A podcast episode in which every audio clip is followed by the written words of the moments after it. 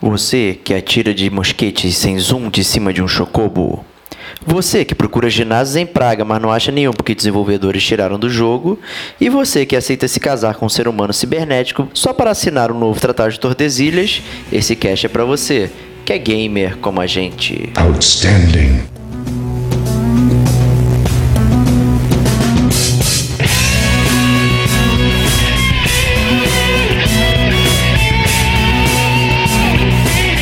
Diego Ferreira. Parece é filme do meio mesmo, sabe? Rodrigo Estevão. Começa o 2, você perde todos os poderes e vira um bate-fogo. Rodrigo Domingues. Pra você achar Pokémon bacana, bonito, vai, de arte, você acha muito pouco.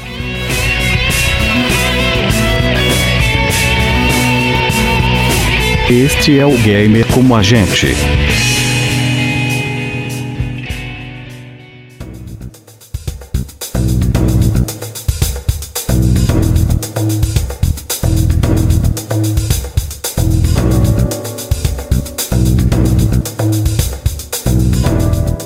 Olá, amigos e amigas gamers, sejam bem-vindos a mais um DLC do Gamer Como a Gente.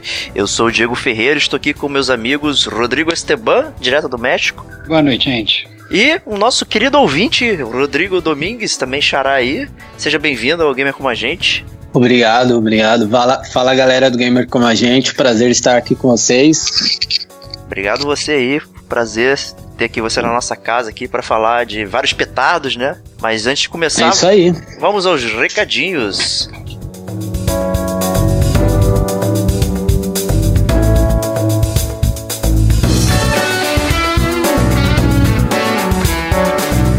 E aí, Estevão, o que, que tem de recadinho pra gente aí, cara? Então, cara, o recadinho, já repetindo aí pela segunda semana seguida, é que o Gamer Como a Gente tá com uma promoção sensacional de Natal. Dois ouvintes do nosso podcast vão poder ganhar duas camisetas, é, duas camisas, né, da nossa loja Forjas Gamer Como a Gente. Pra ganhar a camisa, basta que você, Gamer Como a Gente, que, esteja, que está escutando a gente agora, descubra de que jogo é essa música daqui.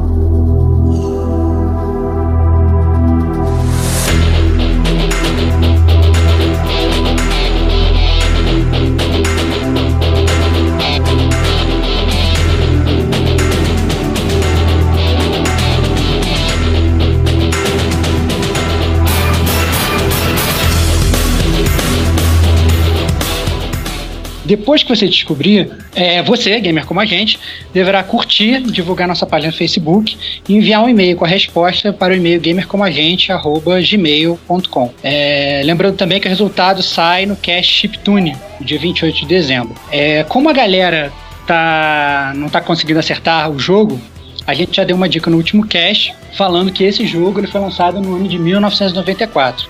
Né, conforme prometido, nesse outro cast aqui tem uma outra dica né? Que é a desenvolvedora do jogo, que é a Rare. Caramba, né, a famosa Hari. Hari. Né?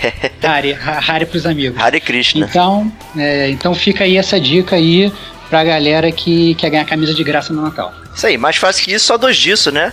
São duas camisetas aí, aí pro, pro nossos ouvintes, amigos gamers aí. Vamos, vamos participar e tentar adivinhar essa música aí que, que é bem legal. Continue curtindo nosso trabalho aí nas redes sociais, Facebook, Twitter Assine o nosso feed, né? Temos o iTunes, temos o SoundCloud, né? Temos, você pode assinar o feed direto pelo site lá, né? E você recebe via e-mail as atualizações também, ou no seu agregador de podcast favorito, né? Você tem o WeCast, Pocket Casts, o Podcast Addict, né? E outros agregadores, inclusive, como Ouvindo Podcast, que é do nosso amigo Fábio Franzoni, lá do podcast, né? Temos o Narrador Cash, enfim, né? É muito fácil ouvir a gente aí, então continue acompanhando. É só entrar lá no, na sua loja do Android e buscar por qualquer agregador de podcast. É, a maior parte deles são de graça, né? E aí depois que você instalar, é só buscar por gamer como a gente. E aí você vai estar conseguindo escutar a gente no seu celular de forma mais fácil. Isso aí, não só no Android, como no, no, no, iOS também, mesma coisa. É, mas no iOS tem a facilidade que vai só naquele linkzinho lá, de, aquele íconezinho roxinho lá do podcast, acha a gente até mais rápido. É, isso é verdade, é. Mas esse, esse programa eu não recomendo, que é bem ruimzinho, né? A gente faz uma arte tão é. bonita, né? Pode usar é, o. É, não, é, exatamente. Assim, é o mais fácil, né? É o mais fácil. É o mais cômodo. Não é o melhor, mas é o mais cômodo. É o mais cômodo. É isso aí, então vamos para o podcast. E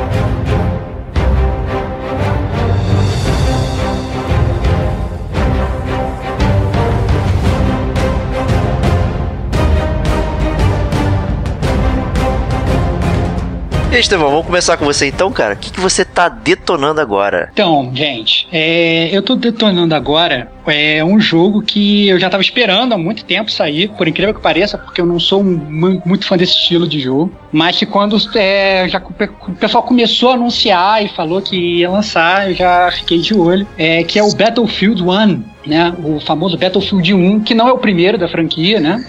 É, pois é, né? Mas ele pre presumo que o nome seja 1 porque ele é baseado na Primeira Guerra Mundial. Exato. Ou então, então... Porque, ou então porque estão repensando a franquia também, né? É, talvez, talvez, talvez. Mas de qualquer forma, assim, é, o Battlefield 1 foi esse último jogo aí lançado da franquia Battlefield, né? É, que foi lançado agora em outubro de 2016, né? Eu acho que a grande mudança do jogo, né, é que ele quebra esse atual ritmo, né, que a gente já estava vendo atualmente de Modern Warfare, Future Warfare, né, essas coisas mais atuais, até futurísticas. E ele foca né, tanto single player como multiplayer na Primeira Guerra Mundial. Que é um setting até pouco explorado aí, né, nos jogos, né? É, um setting pouco explorado e tal. Então, inclusive, assim, eu já estava até discutindo com, com o Rodrigo, nosso convidado aí no off-top, que ele também estava falando que estava é, de saco cheio dessas coisas mais futuristas, né, Rodrigo? É isso aí, cara. É, falando de BF1, cara, acho que o que a gente já tá acostumado aí é sobre a qualidade que tem o multiplayer, né? Então, pra gente é sempre um pouco mais de mistério em volta do single player. Aí, Cara, tem uma pergunta já para você aí, queria ouvir de você aí qual que é a sua opinião. Eu ouvi coisa boa, ouvi coisa ruim, mas aí eu queria saber um pouco mais embasado aí, você tá jogando bastante disso. Como cara, o que, que você tá achando, cara? Cara, eu acho, eu acho que você tocou num ótimo ponto. É porque a gente, na verdade, a gente está muito acostumado, né, a meter o pau na, nas campanhas de jogador de single player, né, desses jogos de tiro, né. A gente fala, ah, não, a galera compra o Battlefield, o Call of Duty e tal, joga multiplayer e, e acaba com, com single player, porque na verdade, sim, sim. É, com razão, né? Porque essas campanhas elas geralmente são curtas, os personagens não têm relevância, né? Muito ruim. Serve até né? como é, tutorial galera... pro multiplayer, né? A campanha, né? Pra você se ligar né, nas coisas. O próprio Battlefield funcionava gente... assim, né? É, tem a galera também, cara, até complementando aí o Diegão, ah, tem a galera que só compra pelo multiplayer, nem abre o single player, então é engraçado, né? Pois é, pois é. é. Eu acho que assim, eu, sinceramente, eu tô, minha opinião pessoal é que eu tô gostando muito. Na verdade, eu gostei já, porque eu já terminei a campanha de single player, mas eu gostei muito dessa campanha do Battlefield 1. Eu acho que é, ela já começa diferente de todas as outras, é porque na verdade você controla não um personagem, né? Mas você controla seis personagens diferentes no que eles chamam histórias de guerra, né? Então você controla é, um piloto de tanque britânico, você controla um italiano pertencente às forças especiais italianas, você controla um soldado australiano, você controla uma guerreira beduína sob o comando do Lawrence da Arábia, você é, controla um piloto de avião inglês e você controla soldados americanos negros, né, os Harlan Hellfighters. Então, assim, é muito legal que é, é como se fosse realmente uma antologia de guerra e você consegue ver a guerra do, da Primeira Guerra Mundial por várias frontes de batalha, entendeu? Você não fica só focado naquela história, né? Numa, numa história é, de um personagem, disso. Você, inclusive, o, a, o, o fato deles dividirem em histórias diferentes a campanha de single player abre mais para as pessoas se identificarem com uns personagens ou com outros personagens, entendeu? Então às vezes pode achar que está jogando com um personagem que você não gosta, mas que o amiguinho seu ele gosta, e aí depois quando mudar a campanha você vai estar tá jogando com outro personagem que ele gosta e que você não gosta, entendeu? Então assim é bem legal porque eu acho que eles tentaram meio que agradar gregos e troianos. Nenhuma das campanhas na realidade é muito extensa, né? Você não fica jogando muito, então é, as missões mais curtas, se eu não me engano, tem, são três, é, é cada, cada segmento desse tem como três missões, as mais curtas, as mais amplas tem quatro ou cinco. Então, é, eu acho que isso mudou bastante é, a minha percepção de, desses, desses jogos de, de, single player, desses, desses seriados, desses, desses, dos FPS, que sempre acho uma porcaria. Né? É, mas assim, é. sendo descentralizado é, os personagens, a, a, história em si, e também é, essa questão de que as campanhas individuais são um pouco curtas, isso não gera talvez pouca empatia pelos personagens, você se importar pouco com Cara, o que tá acontecendo, eu, assim. Eu, eu, entendo o que você tá falando, porque eu acho que é, assim, seria menos tempo para desenvolver o personagem, né? Isso. Mas eu acho que de qualquer forma eles desenvolvem bem os personagens. A, a, as cenas de, de computação gráfica do jogo, inclusive, são muito boas. Eu acho que o roteiro tá muito bom. Tá com então, uma coisa enxuta, é, então, né? Se vamos chamar É, exatamente. Assim. É, uma, é uma coisa curta, é uma coisa curta. Entendeu? É uma coisa curta e, e, e as histórias têm realmente início, meio e fim, não fica nenhuma ponta aberta. Inclusive, assim, o que na verdade dá isso sim, eu fiquei. Eu fiquei com gostinho de quero mais em algumas histórias, entendeu? Em alguns segmentos. Falei, pô, que sacanagem que acabou, entendeu? Entendi. Então é. Então acho que assim, eu acho que quando o jogo. É melhor o jogo terminar com um gostinho de quero mais do que você terminar puto porque aquilo foi uma porcaria, que é o que geralmente acontece nas campanhas single player desse tipo de jogo. Só para também complementar, né, é outro principal impacto que eu tive na, na, na, na campanha do single player desse jogo é que os cenários eles são muito grandes. Então, assim, é, tem fases, inclusive, que você pode é, completar objetivos diferentes em ordens diferentes, entendeu? É quase como se fosse um mundo aberto, entre aspas, apesar de, é, obviamente, ser uma campanha contida. É, por exemplo, tem, tem, tem missões que você, ah, não, você tem que é, é, atacar três, sei lá, como se fossem acampamentos, e você decide a ordem que você ataca, como você ataca, entendeu? Se você vai entrar atirando em todo mundo, se você vai entrar stealth, né, escondidinho, entendeu? Então ele é um, ele, ele sai muito dessas, dessa do próprio gameplay desses jogos de que, que a gente está muito acostumado de, de, de, FPS, que geralmente parece que, né, é, ou você está num corredor, ou você está numa coisa, às vezes tem uma área muito grande, mas é geralmente uma linha reta, né? É, é bem linear, né? É muito linear, exatamente, digo, exatamente. Então, assim, ele sai, ele sai dessa linearidade e em várias missões, inclusive, ele deixa você aproximar a missão e os objetivos de forma diferente. Então, isso eu achei assim, muito legal e inovador da parte dele. Ele, te, ele acaba te dando um espaço para decidir, é isso? A linha é, do tempo que você quer é, seguir? É, não, exatamente, exatamente. Então, por exemplo, essa missão que eu tô falando, você chega lá, você tem que é, é, matar três comandantes, entendeu? E cada um desses três comandantes, porque na verdade você, você tem que pegar uma informação com eles para mandar essas informações, para, na verdade, mandar um, uma mensagem errada para frente inimiga, entendeu?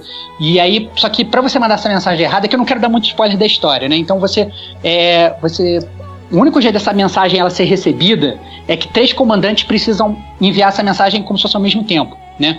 Então o que você tem que fazer? Você tem que ir atrás de três comandantes, tem que matar os três comandantes e enviar a mensagem como se fosse eles, entendeu? Entendi. É, e, e, obviamente, assim, eles ficam em lugares diferentes, entendeu? E você tá como se fosse no meio do deserto.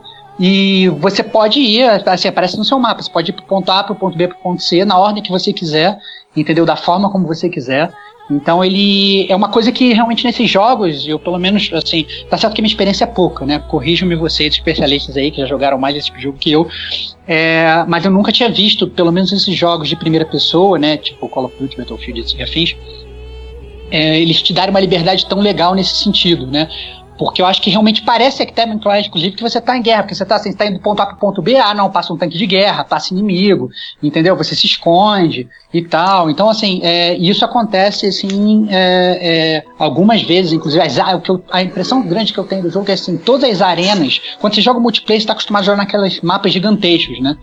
Então tem muitas fases do single player que são realmente também mapas gigantescos. Então isso é, é é bem legal, assim, é muito bem bolado. É bacana. Eu, eu acho que tá esquecendo talvez do Far Cry, né? Ou Dishonored e tal, que são FPS, né? E você tem a questão do mapa, né? De você poder Não, é abordar verdade, um objetivo por algum ponto e tal. Né? Que o foco são esses é, shooters, né? Literalmente, né? Que são esses tiroteios. Por isso é Battlefield, Call of Duty e tal. Mas a gente tem tantos exemplos de jogos que são realmente primeira pessoa que te dão outras, outras variáveis, né, para você alcançar e parece que é o, o Modern Military Shooter que deve é, alcançar essa seara, né? O Far Cry, É, então, pô, não, cara, eu- é muito Não, não, não, pois é, nessa concordo com questão. você. Desde o primeiro existem- até. Não, não, concordo. Existem jogos de primeira pessoa que realmente são completamente abertos. Né? Tem até mod de GTA que deixa o GTA em primeira pessoa. Então, assim, o que eu quis dizer, na verdade, o paralelo que eu fiz foi realmente com esse, o famoso jogo de tiro, né?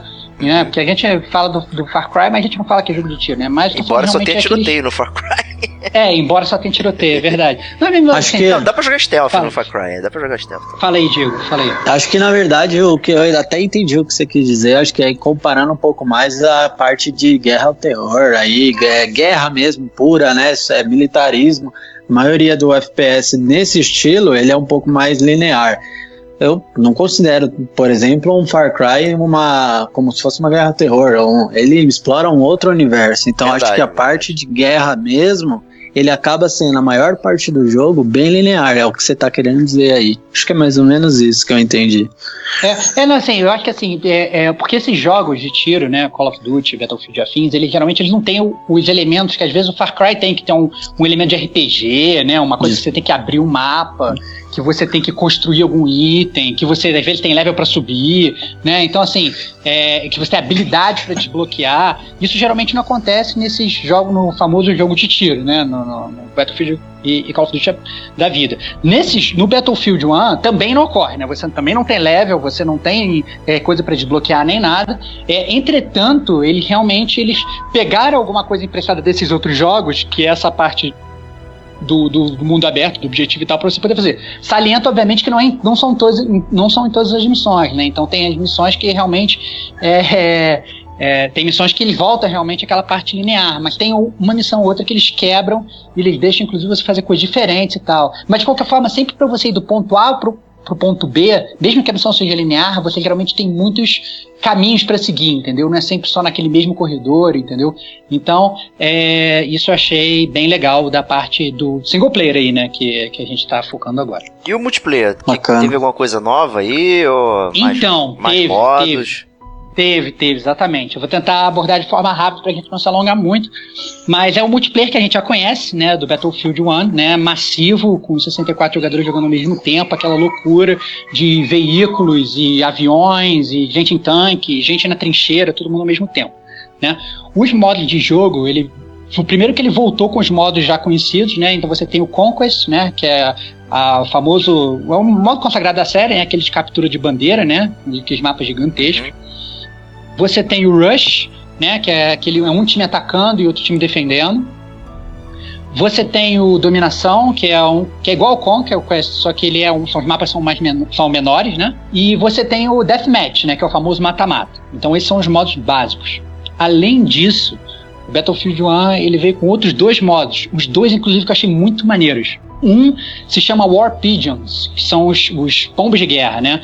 É, porque durante a Primeira Guerra Mundial, os exércitos, estando de um lado contra de outro, eles usavam muito os pombos correio para fazer a comunicação entre as trincheiras, né? Então, é, e entre a base, entre a base, etc. Nesse modo de jogo War Pigeons, é, você tem os dois times, né, um contra o outro, e a, a como é que os times pontuam para ganhar a partida? Você, cada time tem que capturar um pombo e lançar esse pombo. Quando você consegue capturar o pombo e lançar o pombo, você ganha um ponto. Cada time com três pontos, quando o time que fizer três pontos primeiro consegue ganhar a partida. Né? Então fica aquela correria, todo mundo querendo buscar, porque só aparece um pombo no mapa, né? Então vai todo mundo atrás do pombo para tentar capturar o pombo. Depois que você capturar o pombo, você tem que correr para um lugar que é mais seguro para tentar soltar o pombo, porque não é só apertar um botão para soltar, né? Você tem que ficar parado e tal, não sei o quê, e aí é, ficar um, um pouco tempo até uma rodinha de tempo encher para você poder soltar o pombo. Então isso é muito legal. E outra parte bem interessante desse modo, inclusive, é que mesmo depois que você solta o pombo, o exército inimigo ainda pode tentar acertar o pombo no ar e matar ele, entendeu?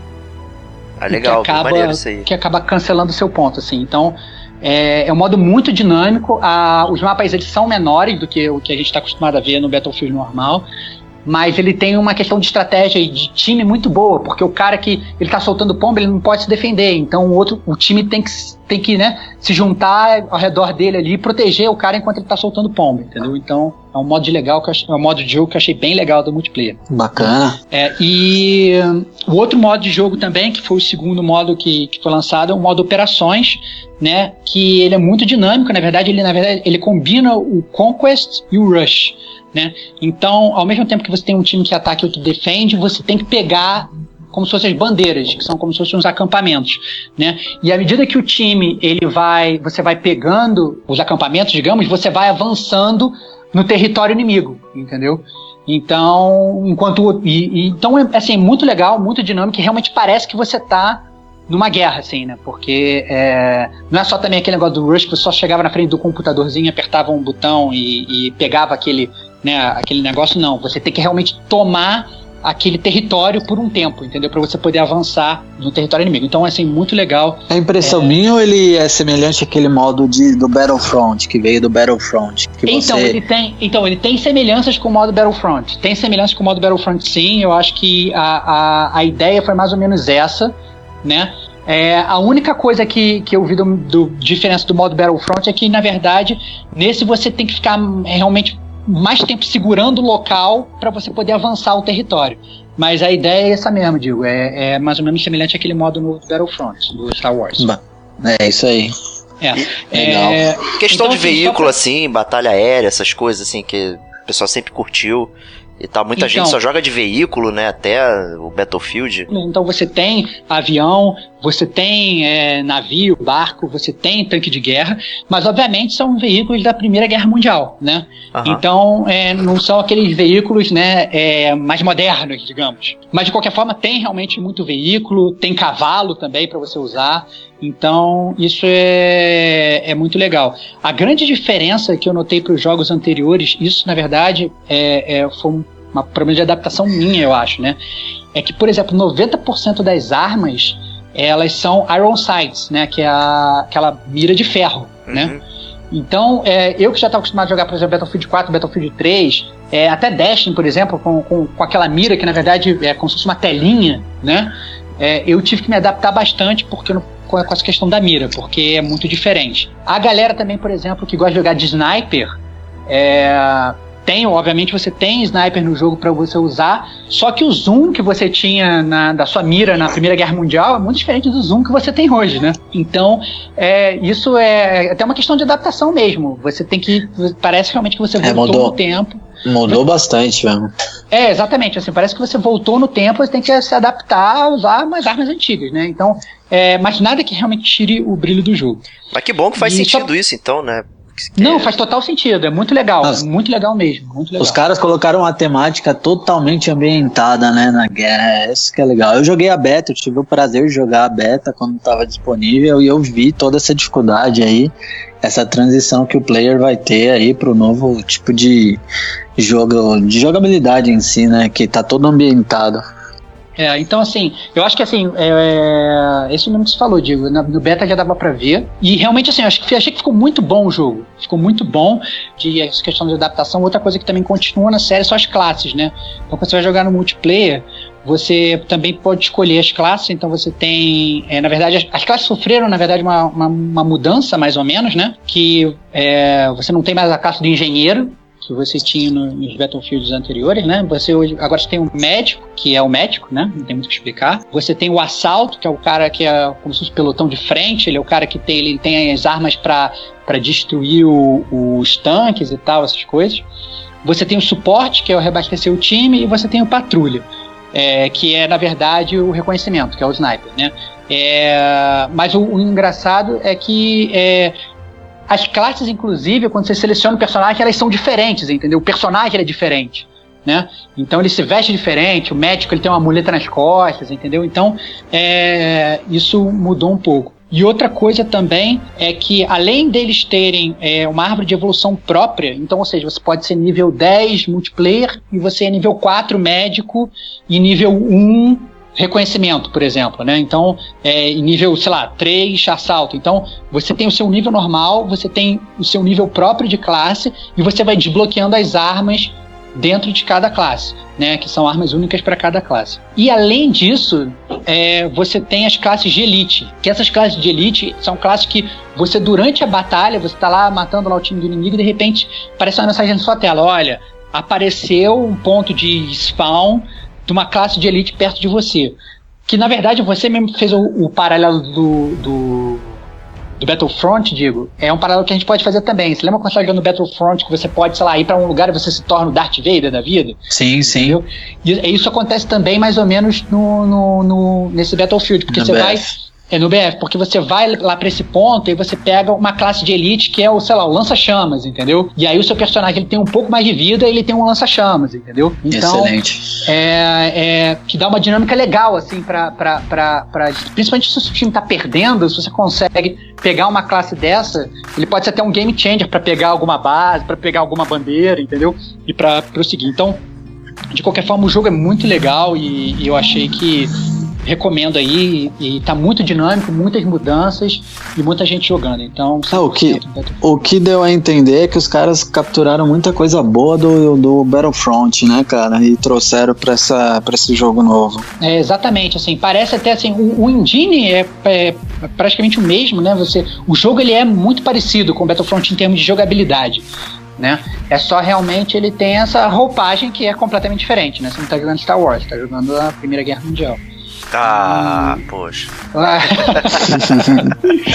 não, mas... Excelente. Mas, mas, então, assim, é recomendadíssimo, bem... né? Recomendadíssimo. Não, assim, recomendadíssimo. Eu acho que assim. É... Vale full é price? É vale entrar logo? Cara, eu acho que vale entrar logo. É...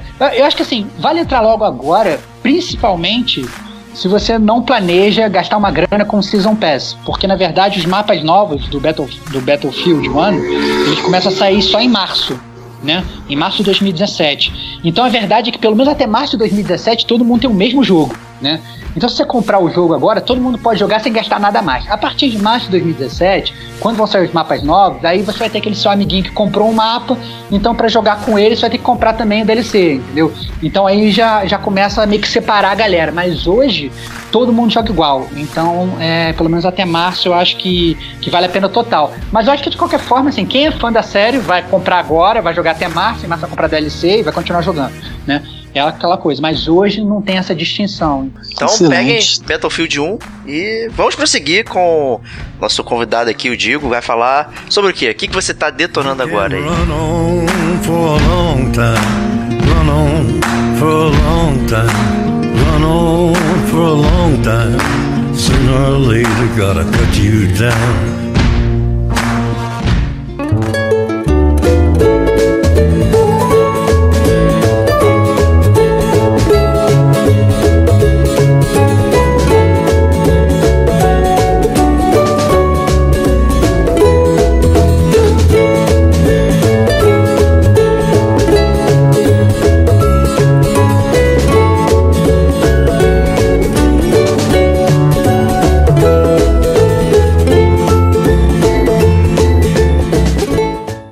Cara, o jogo que eu tô detonando agora é Pokémon Sun Moon. Especificamente eu escolhi a versão é, nesse ano, esse, nesse lançamento de Pokémon aí, eu escolhi a versão Sun. O que não difere muito, às vezes é uma exclusividade de um Pokémon aqui e ali, ou se não um, uma equipe rival diferente, mas em si o enredo, toda a jogabilidade e o conteúdo offline do jogo é praticamente igual.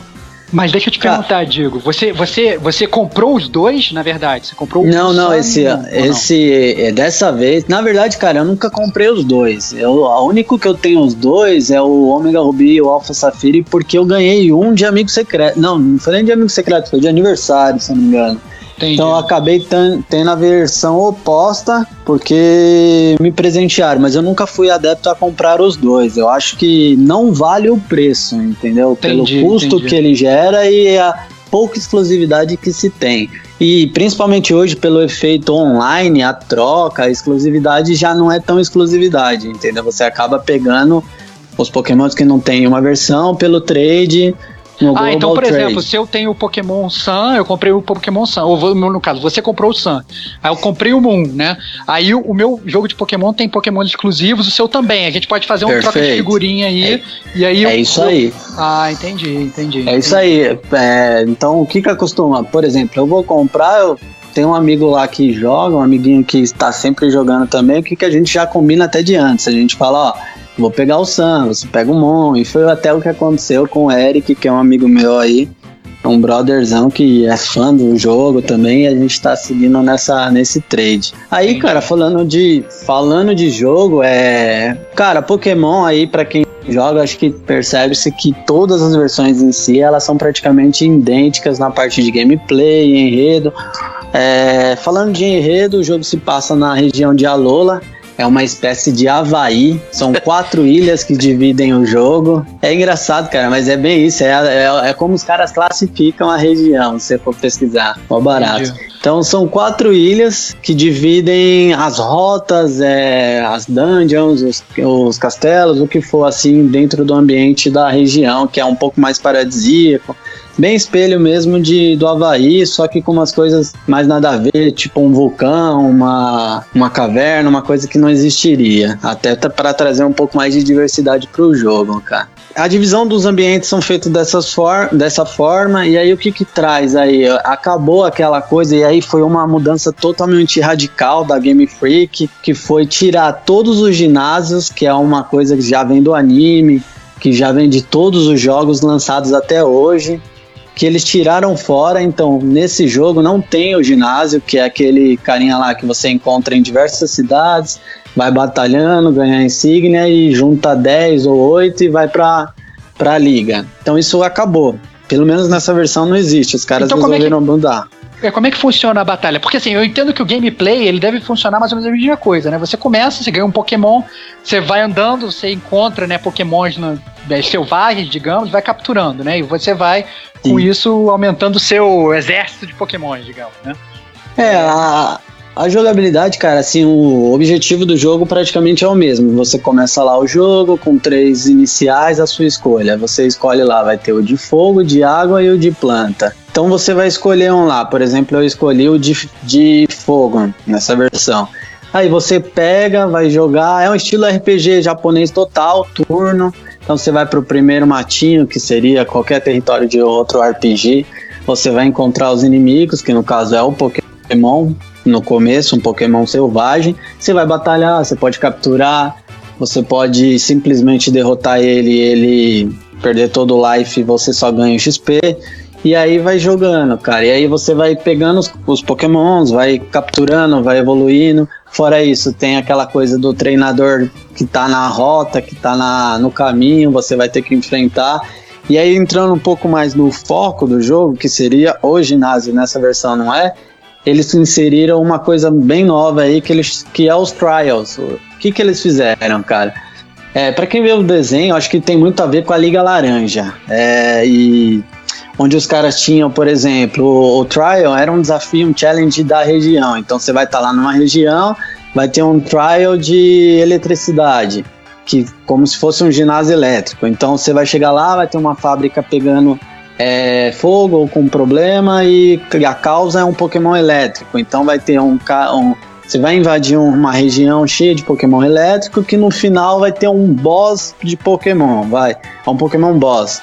Então você acaba derrotando ele e completando o challenge, que é o trial. E aí você vai ganhar um um Z-Ring, que é outra novidade no jogo, que é uma espécie de, de um relógio que você tem no seu player, que você vai coletando uma espécie de pedra, que é o Z-Ring, que é um golpe exclusivo. Então você vai ter lá seu Pokémon com quatro golpes, mas se você tiver o Z-Ring e a técnica que você vai capturando de acordo com os trials, você vai ter um golpe exclusivo, que é mó pô, muito engraçado, porque até o playerzinho ele dança junto com o Pokémon e joga lá um golpe que pega a tela toda. É um Entendi. especial de hit kill. Então tem diversos Z-Rings, né? Que é o ele vai ter elétrico, de fogo, água, conforme todos os elementos do Pokémon. Então, cara, minha opinião, minha singela opinião, eu não me adaptei muito bem, na verdade, porque eu prefiro o ginásio, cara. Sempre preferi, é muito mais desafiador, tem a ver com a história.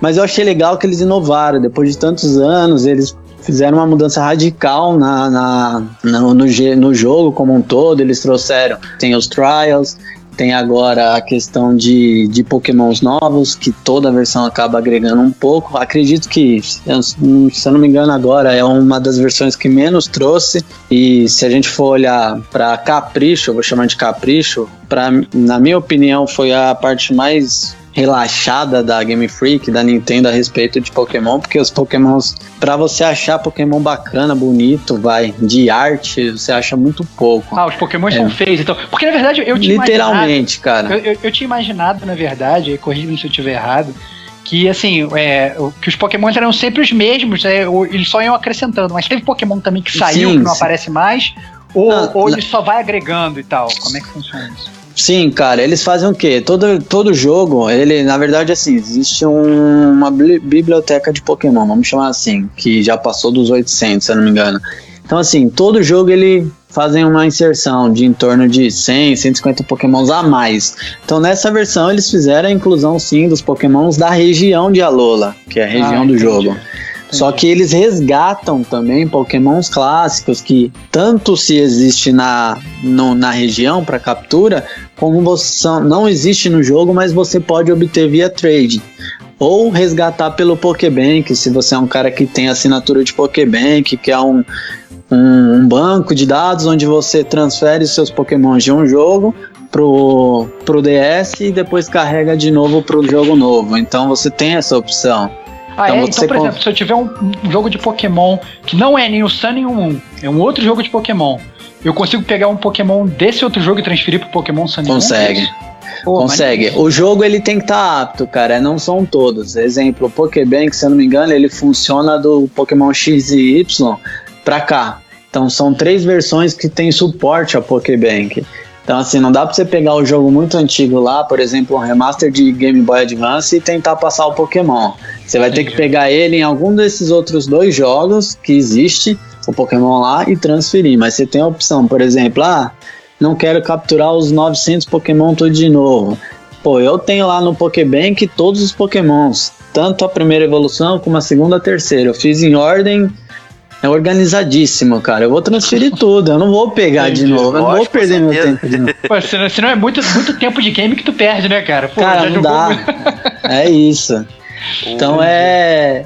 É mais ou menos isso, cara. O jogo em si traz aquele estilo de turno, RPG japonês total. Um ataca, enquanto um defende, o outro ataca. Tem uma Parece novidade que tá aí que eles... também, né, fera? O jogo. Tá né? bonito, cara.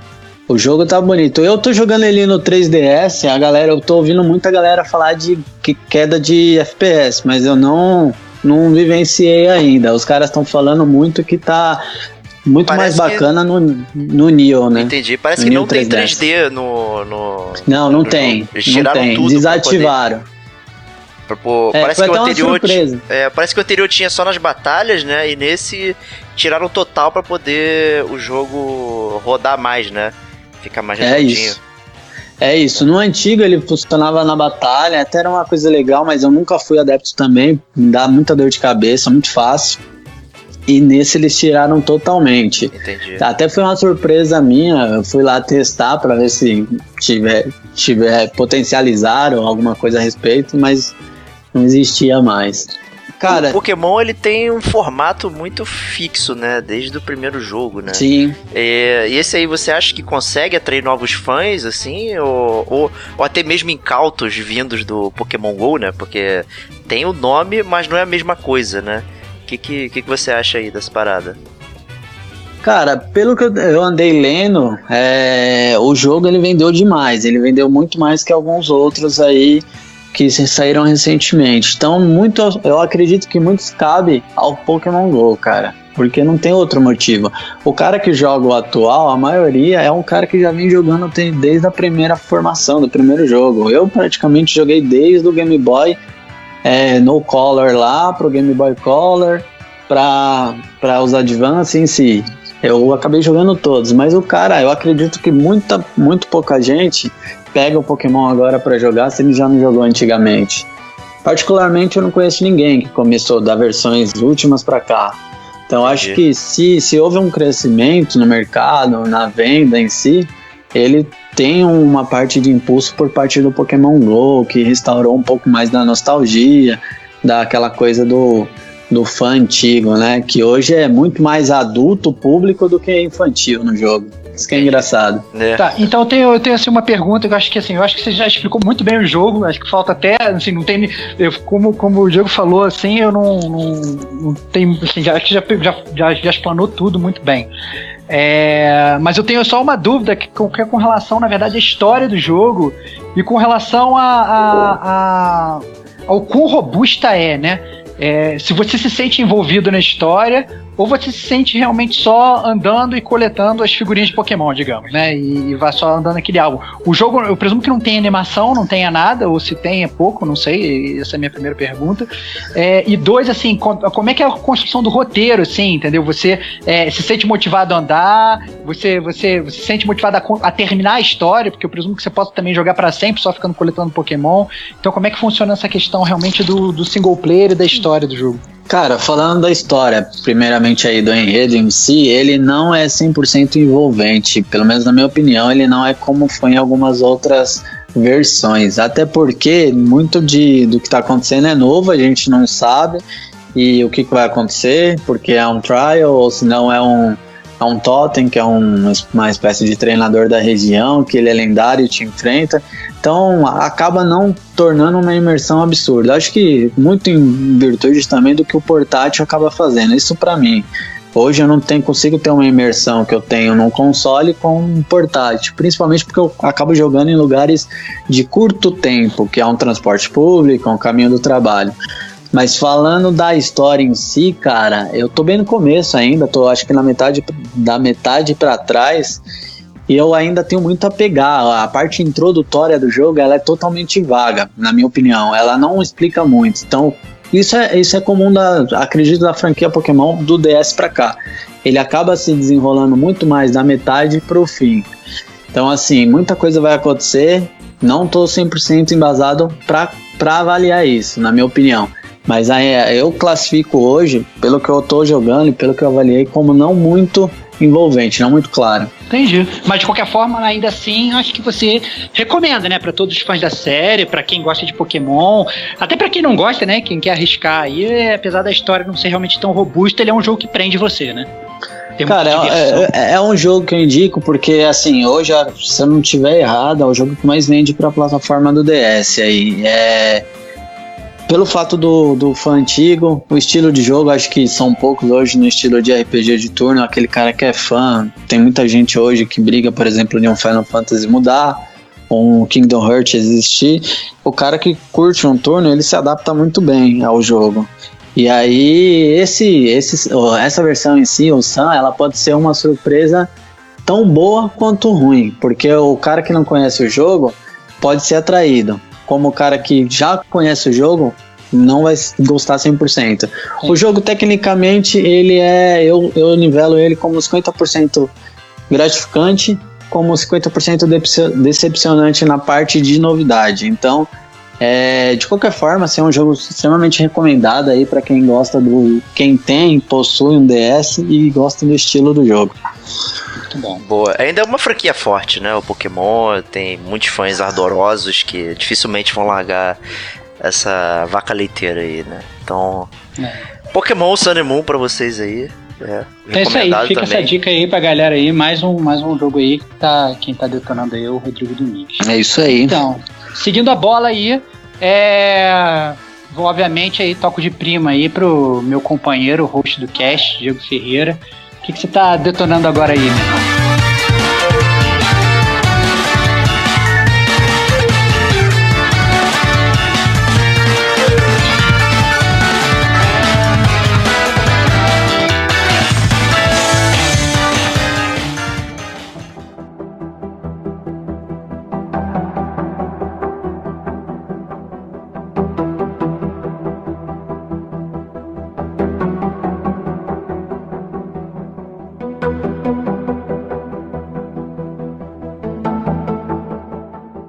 Cara, tô. Acabei de detonar até uns dois dias atrás aí dessa gravação o Deus Ex Mankind Divided, né? Essa é pra você, Antônio.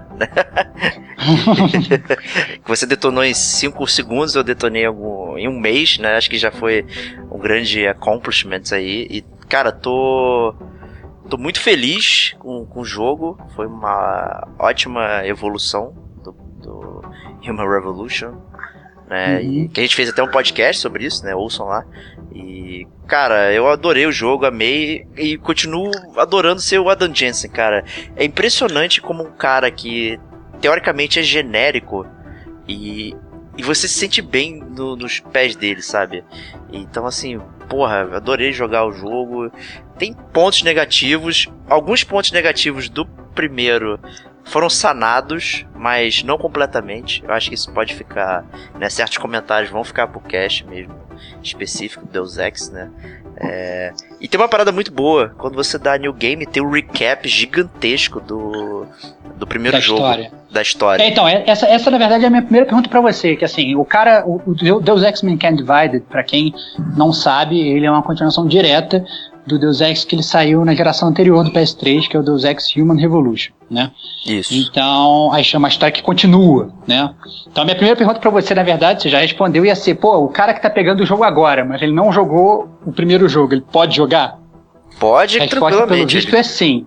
Aí, vendo a recapitulação ou não, ele consegue, ele consegue jogar e consegue entender a parada. Consegue, não, é muito tranquilo, cara. É assim, é, não tem muito muito estresse para você ficar imerso no, no que tá acontecendo ali.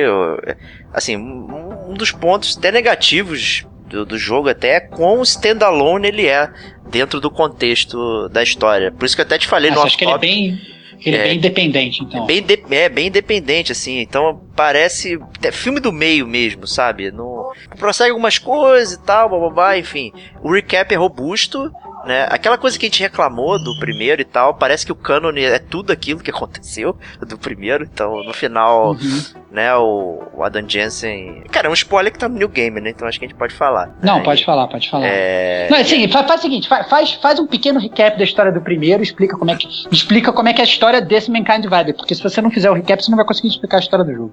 Boa, é, assim, a história do, do Revolu Human Revolution é exatamente o título, né? É o, os seres humanos estavam na, na, na ponta de se tornarem é, seres evoluídos, né? Mecanicamente e tal. Então tinha todo, toda uma questão de, de o que. É, para onde iria a humanidade, né? Então você tinha é, vários grupos né, que defendiam a evolução da humanidade dessa questão de serem é, mecanizados e tal, enquanto você tinha outras pessoas que acreditavam nos seres humanos puros, não sei o que, e como isso poderia é, é, poderia mudar a sociedade, né? E, e, na verdade você é o nosso segurança de shopping, né? O Adam Jensen que sofre um acidente logo no início do jogo, né? Enquanto você era um guardinha da indústria Serif, né? E ele sofre um acidente e nesse acidente ele perde boa parte do corpo então ele ganha implantes mecânicos a contragosto, né? E na verdade são uhum. implantes super incríveis, né? Que estão à frente do, do tempo até. Né? E você vai jogando, descobrindo uh, todo toda a rede de conspirações por trás, não sei o que, papapá, que culmina na, é, na questão de que as pessoas que estavam implantadas estavam dentro de uma conspiração de que elas receberiam um sinal transmissor que faria, as fariam agir de forma irracional, né? Causa, é, causando pânico e terror na sociedade, tornando elas né, mal vistas, né? Então qualquer pessoa que tem um, um, tipo de implante mecânico e tal seria visto como uma pessoa que pode a qualquer momento te atacar e tal, então ela sofreria algum tipo de, digamos, de preconceito, né? E você acaba chegando no final tendo que tomar a decisão do que fazer com, com essa informação e com tudo que você lutou, né? Se era você explicar para o mundo o que aconteceu, deixar o mundo é, sem saber, desativar o sinal e inclusive explodir lá a, a, a instalação, a base que você estaria é, com, com, toda essa informação. Que é o que acontece então, no. Esse, é, então, então esse, esse é o final, né? Essa história que você contou, esse é o final do, do Human Revolution, Exato. como você falou. Né? Mas aí o, o, o, o Deus Ex Mankind Divided, ele começa e ele, na verdade, ele não captura a sua escolha, na verdade. Ou ele captura não, todas as escolhas. Ele Como é mistura é todas as escolhas. Então, quando você vê a última cena do jogo, do, do, do, jogo, a última cena do New Game é o, o Adam Jensen afundando junto com Pancheia, né? é, que era a instalação onde estava acontecendo esse encontro entre todas as todas as é, opiniões, né? Todos os principais uhum. detentores das opiniões principais do, é, do mundo aí e tal. E ah, você poderia optar por destruir a instalação no jogo, seria um dos finais. Na verdade, isso aconteceu. Então o mundo descobre que existiu essa questão do, da conspiração ali. Que e a parada é destruída também. E a parada é destruída e o Adam Jensen afunda no mar, né? Teoricamente dado como morto, mas na verdade ele é resgatado é, por uma instalação secreta e tal. Ele passa um ano desacordado e o jogo se acontece dois anos depois do, do incidente de Pancheia. Né? E, e, o mundo está completamente mudado, existe é, muita, muita preconceito com, com, os seres, com os humanos aumentados, né, mecanicamente, uhum. com implantes e tal. Tentaram fazer um paralelo com o movimento de é, Black Lives Matter, né, com OG Lives Matter, mas acho que foi um pouco infeliz, né, porque é, o problema uhum. dos negros é muito maior do que dos seres aumentados aí, até para que uhum. passar a questão do, do preconceito, enfim. Mas é, o jogo começa, você agora é um agente da Interpol, finalmente o Adam Jensen evoluiu, deixou de ser o Subiu de carreira. Subiu de carreira. Excelente. Excelente. e você, tá, você vai invadir um hotel em Dubai, semi-construído, porque justamente ele tá semi, porque quando ele estava sendo construído, aconteceu aquele evento onde todo mundo se rebelou e tal. E tá acontecendo uma, uma troca lá de traficantes, né, de armas e tal, e você tem um informante que na verdade você precisa proteger a qualquer custo. Né? Então você vai se infiltrar lá na base junto com a sua equipe da Interpol, que chama TF-29, né, esse Task Force específico que o Adam Jensen trabalha. E uhum. você precisa invadir lá e impedir que o cara morra e tal, que seja descoberto, né? E quando você uhum. tá lá, é, aparecem outros seres humanos aumentados com uma, máscaras douradas que fazem uma bagunça incrível, né? Então, esse é o primeiro mistério do jogo e é assim que começa. A primeira missão é um tutorial, né, do para você se reambientar né, a jogabilidade e tal. E você tem um gostinho do Adam Jensen, né? Porque você tem todos os poderes que tinham no primeiro, né? Você chega Entendi. completamente super overpowered, né? E é, é incrível é, você ser essa, overpowered. É... Então, essa, essa era a minha pergunta, na verdade. Eu não sei se é um spoiler ou não, se você não quiser falar. Aí não, não é um spoiler, na verdade. A primeira missão é. dura pouca, pouco tempo, né? E eu já sei para onde você está caminhando, sim, acontece um evento ao qual você é obrigado a, a zerar todos os seus pontos, né? De, de é, é, porque é exatamente a minha ideia, então, é que, que aconteceu uma coisa lá God of War, né? God of War você termina um super poderoso, começa o dois, você perde todos os poderes e vira um bate-fogo, né? Exato. Aí começa o dois, três super poderoso, perde todos os poderes e vira um bate-fogo. Então é, é, é, imaginei que só alguma coisa nesse sentido fosse Isso, ocorrer. É para você poder começar a sua, a sua árvore de evolução desde o início, né? Exato, é. O que, que acontece é que você está voltando para Praga, a maior parte do jogo se passa em Praga, né, na República Tcheca, uhum. pouquíssimos cenários externos, tudo basicamente no mapa de Praga que, que ocorre. E você vai pegar o metrô, que é como você se locomove também no jogo, entre as principais áreas do, de Praga, é via metrô. E numa dessas acontece um, um acidente, uma bomba explode, né? E você é afetado né, no seu, seu, seu sistema sofre um problema e você uhum. fica zerado sem, sem os augmentations. Pane no sistema. Deu pane no sistema. E aí, uhum. quando você vai consertar, né, que isso faz parte tanto da história quanto do, do gameplay, né? É, você descobre que o Adam Jensen tem implantes secretos que não foram feitos pelo David Serif. Né, e e, e, e, aí faz parte do gameplay também que você pode alocar pontos nesses implantes é, secretos. secretos e tal. E aí tem um twist interessante que quando você aloca pontos lá, é, você causa um overclock no sistema dele interno. Então você é obrigado a esquecer uma tree de, de skills para você poder zerar a pedra e voltar a ficar 100% Entendi. de operacional. Obviamente, depois do jogo, né? Podem acontecer coisas que isso né, não aconteça. Mas faz entendi, parte da história. Entendi. Cara, eu tenho uma pergunta. Eu não sou o melhor cara para falar de Deus Ex. Eu nunca, eu, na verdade, eu joguei o Human Revolution no PS3, mas eu não devo ter jogado nenhuma hora. Eu fiz a missão introdução lá, que é exatamente quando ele sofre um acidente.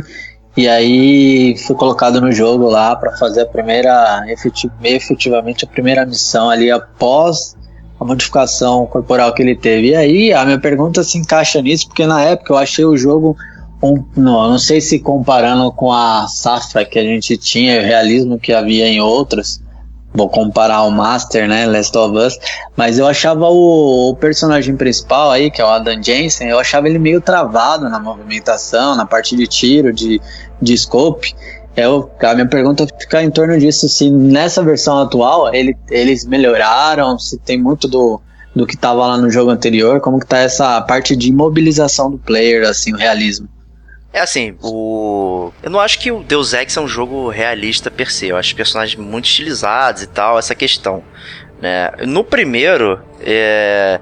eu não, assim, não desgostei da, da jogabilidade, mas ele meio que te é, leva a jogar de forma furtiva né? E, e te penaliza nos chefes, né? A gente falou muito disso no, no cache até. Cache, né? Entretanto, nesse jogo, você tem tantas opções, eu acho que eles aumentaram de uma forma absurda, que você às vezes não precisa nem usar arma, sabe? Não, não é necessário. É, você sai de tiroteio. Eu acho que assim, eu, eu entendo o que você está falando, é. mas acho que a pergunta no, do Digo foi mais no sentido assim, de, de, da questão da jogabilidade, né? Sentiu que o personagem era meio travado, que ele não tinha aquela fluidez, né? Porque a gente até já comenta, a gente chegou a comentar isso no outro cast também, que o Deus Ex, assim como outros jogos de FPS, como, sei lá, como Fallout, como, sei lá, whatever, eles, eles, eles, eles o personagem ele não anda como anda num Battlefield da vida, né? Ele é, é ele é um ele é um personagem, né? Que ele é, é não vou nem falar que que, que é porque tem elementos de RPG, mas ele o jogo ele é construído de uma forma que ele não dá muito esse realismo, né? Ele fica, é, é, eu acho que ele, ele penaliza um pouco dessa parte de realidade para você poder ganhar outros elementos que não tem em outros jogos que são mais realistas, né? Então, sei lá, você vai ter um superpoder, você vai ter um não sei o que, que você vai, vai, vai ficar um pouco mais realista. Eu acho que, que a pergunta do Digo, apesar de você poder também focar nessa questão da própria jogabilidade, no sentido de, de, de poderes e tal, do que, que você pode fazer e o que você não pode fazer. Eu acho que no sentido foi assim, você acha que houve uma melhora em termos de transformar a movimentação do personagem numa jogabilidade mais suave, digamos. Mas eu não achei o primeiro travado, foi até o que eu comentei. Você não, não era tão ruim. O Fallout é ruim, você jogar ele como FPS. O Deus Ex não.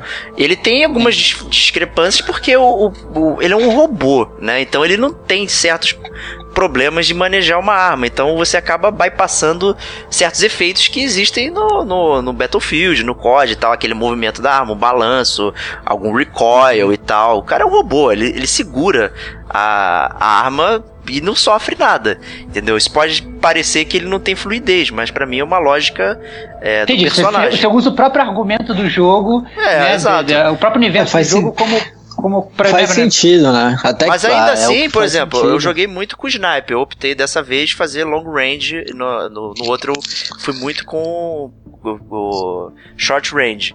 E você, cara, no início, você. Teu, teu sniper ele fica meio balançando um pouquinho. Né? Ele tem a questão da respiração, então ele balança um pouco. Você não consegue mirar de primeira e já tá lá na cabeça do cara. Ele dá aquela balançada, você precisa estabilizar e tal. E você compra é, habilidades que melhoram essa parada. Que esse que ia ser o meu ponto. Você pode simplesmente ignorar completamente a parte de tiroteio eu, ou a de stealth, sabe? É, são tão robustas as duas partes que, que você pode jogar o jogo todo no tiroteio. Eu tenho certeza que você vai sair satisfeito por ter jogado dessa forma. Que tem muitas opções de, de tiro, as armas estão bem configuradas. Você pode trocar on the fly é, a questão do, da, da, das armas, então você pode trocar munição, trocar equipamento extra e tal. Você aperta um botão, cara, segura o quadrado, a arma sobe e você troca ela as coisas que você precisa para se adaptar à situação. Então você tem inimigos mais fortes, inclusive no jogo. Então se você não, se você tá jogando tiroteio, você tem como a, a aguentar isso. Tem inimigos mecânicos muito grandes e tal. São, são coisas bem bem diferentes. Tem inimigos aumentados também.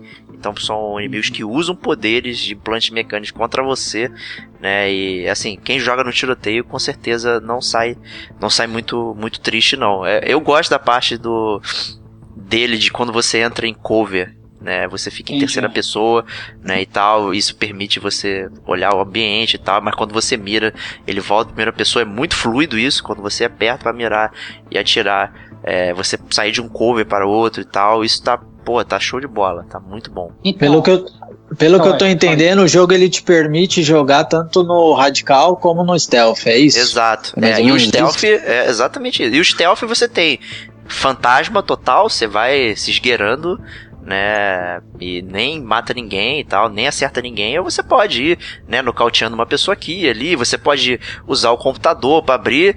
O jogo sempre te dá uma opção. Se você tá com hacking, você tem opções de hacking, você abre um computador, você abre uma porta, tem uma senha e tal. Se você tá no stealth, tem um duto de ventilação, tem uma saída secreta, uma parede que você pode quebrar e tal. Se você quer um tiroteio, meu, levanta a arma detona todo mundo que você pode com isso. Então, assim, então, tem, tem, tem, tem uma variedade. Pergunta, então, baseada nisso, baseada nisso, na hum. verdade. É porque eu lembro que uma coisa que eu gostei bastante do primeiro é, que você realmente tinha muita variedade nessa questão de né, dos incrementos que você podia fazer no seu personagem, das suas evoluções e do, né, e da, dos, dos augments, né, da, das Isso. suas evoluções de personagem que você podia comprar e tal, não sei o que.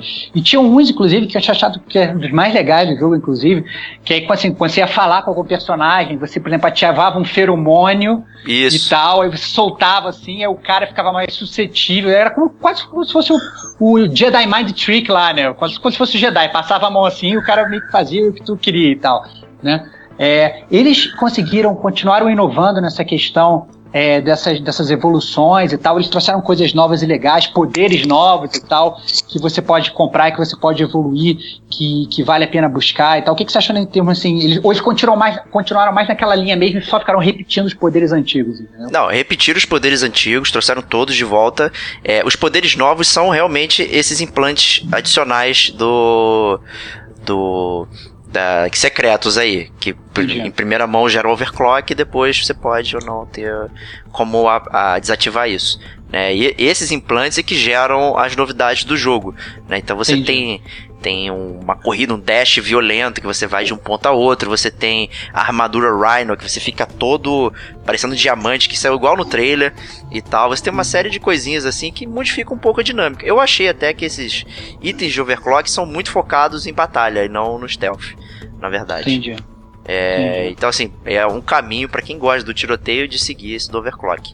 A gente teve uma pequena mudança também, que é a bateria, que antes você tinha várias baterias, né, que é, que é a sua energia, né, como quando você usa os seus augments, né, você gasta energia como qualquer aparelho ele elétrico, né? Elétrico é, sua pilha da Duracell lá, né? Que no é, exatamente. quando acabava sua Duracell, você não conseguia usar poder nenhum, né? Era Isso, uma, e agora você tem, na verdade, tem uma bateria inteira que você tem a barra enchendo, é, e você usa, ele vai descendo. E aí, se você esperar, ele tem um cooldown, ele volta a encher. Só que de, conforme você vai usando, ele vai é, diminuindo até onde a sua barra enche. Entendi. Né? Então ele vai, Entendi. tipo o Dark Souls, né? Você morre, o Demon Souls, Souls, você vai, vai diminuindo até, até ficar o mínimo possível, que é um uso de bateria. Né? E aí você é obrigado a usar o Biocell para encher é, o, até o limite que você tem.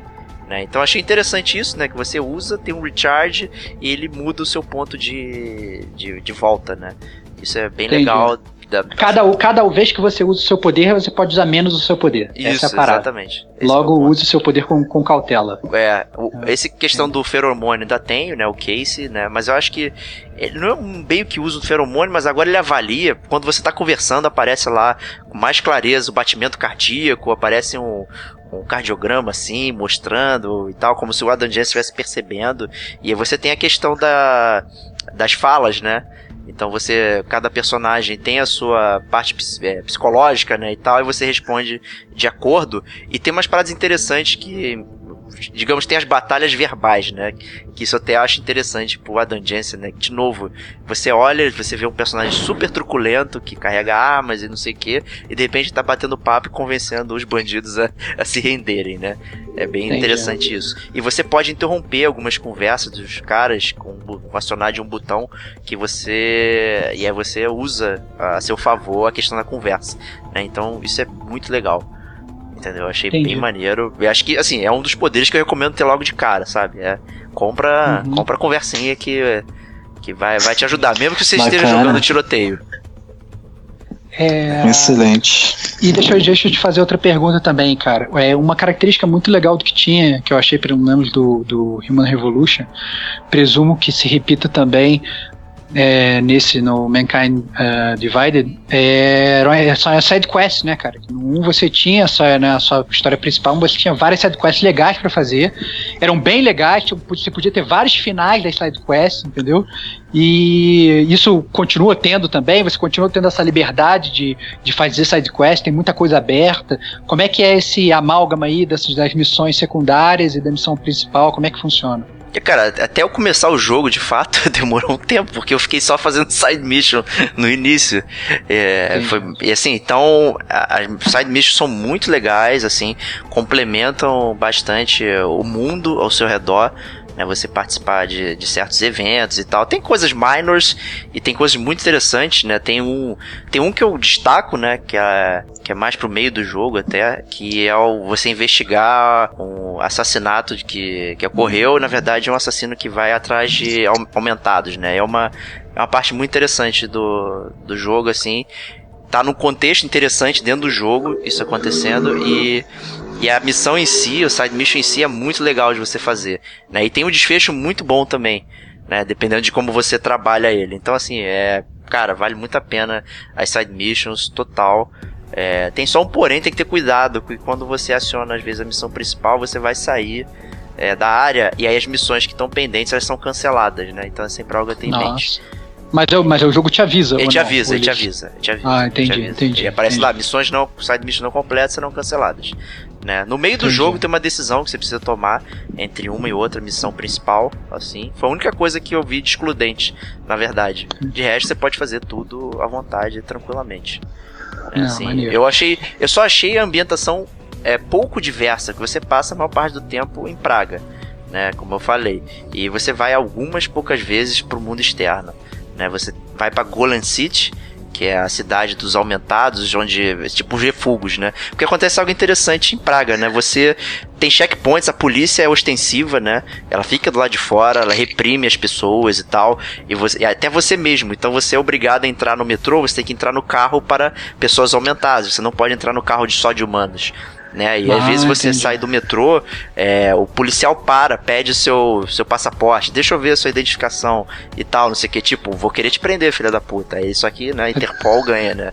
E tal. Entendi, entendi. E aí, mas, mesmo assim, lá. E, mas mesmo assim ele te xinga e tal, ele fica chateado, né? O, o guarda, né? E, e Golden City é uma cidade onde as pessoas que não têm identificação e tal, ou não tem como sustentar, vão parar né? E é uma cidade totalmente em ruínas, horrível, sabe? Parada é, cara, favelão, assim, sabe? Pessoas em estados assim, eu, deploráveis. Deploráveis, assim, não de, seres humanos não deveriam viver assim. E a polícia ainda é pior ainda ali, é mais ostensiva ainda e tal. É, e no final do jogo também você não tá em Praga também, você tá em outra locação. Né? Mas Entendi. na verdade só tem três locações externas. Parando pra pensar agora, são só três locações externas. Entendi. É, e... Mas de qualquer forma, assim, você acha que vale a pena e você achou que, assim, sem querer entrar, né, né pra fazer spoiler da, da, da, história principal, mas você achou que, você já falou que já terminou o jogo, você achou que foi, foi boa, assim, a main quest, que é, se sustentou? Cara, é, eu não sei até onde eu posso falar pela questão do spoiler, né? Eu, assim, eu não tá. saí satisfeito pela questão da história. Eu saí muito satisfeito em ser o Adam Jensen. Tem sim. Eu, o, o gameplay foi ótimo, a história nem tanto. Esse a história nem tanto. E eu acho que até faz sentido, cara. Quem é o Adam Jensen no meio de uma conspiração dessas, né? Que a gente já comentou até no próprio cast do Deus Ex, né? Que o, o nosso amigo Antônio deu o, o paralelo lá do, dos primeiros jogos e, e tem uma coisa conspiratória muito grande, né? Esse jogo traz isso também no início. Uhum. É, personagens novos e tal, players de fundo, né? Que trabalham, não sei o que. Fala, porra, que é uma audiência no, no Grand Scheme of Things, né? Tal. Então, uhum. parando pra pensar nesse ponto, faz sentido você não ver tantas coisas acontecendo, né? e tal. Uhum. Então, assim, eu não saio muito satisfeito com a história, eu saio muito satisfeito em ser o Adam Jensen, né?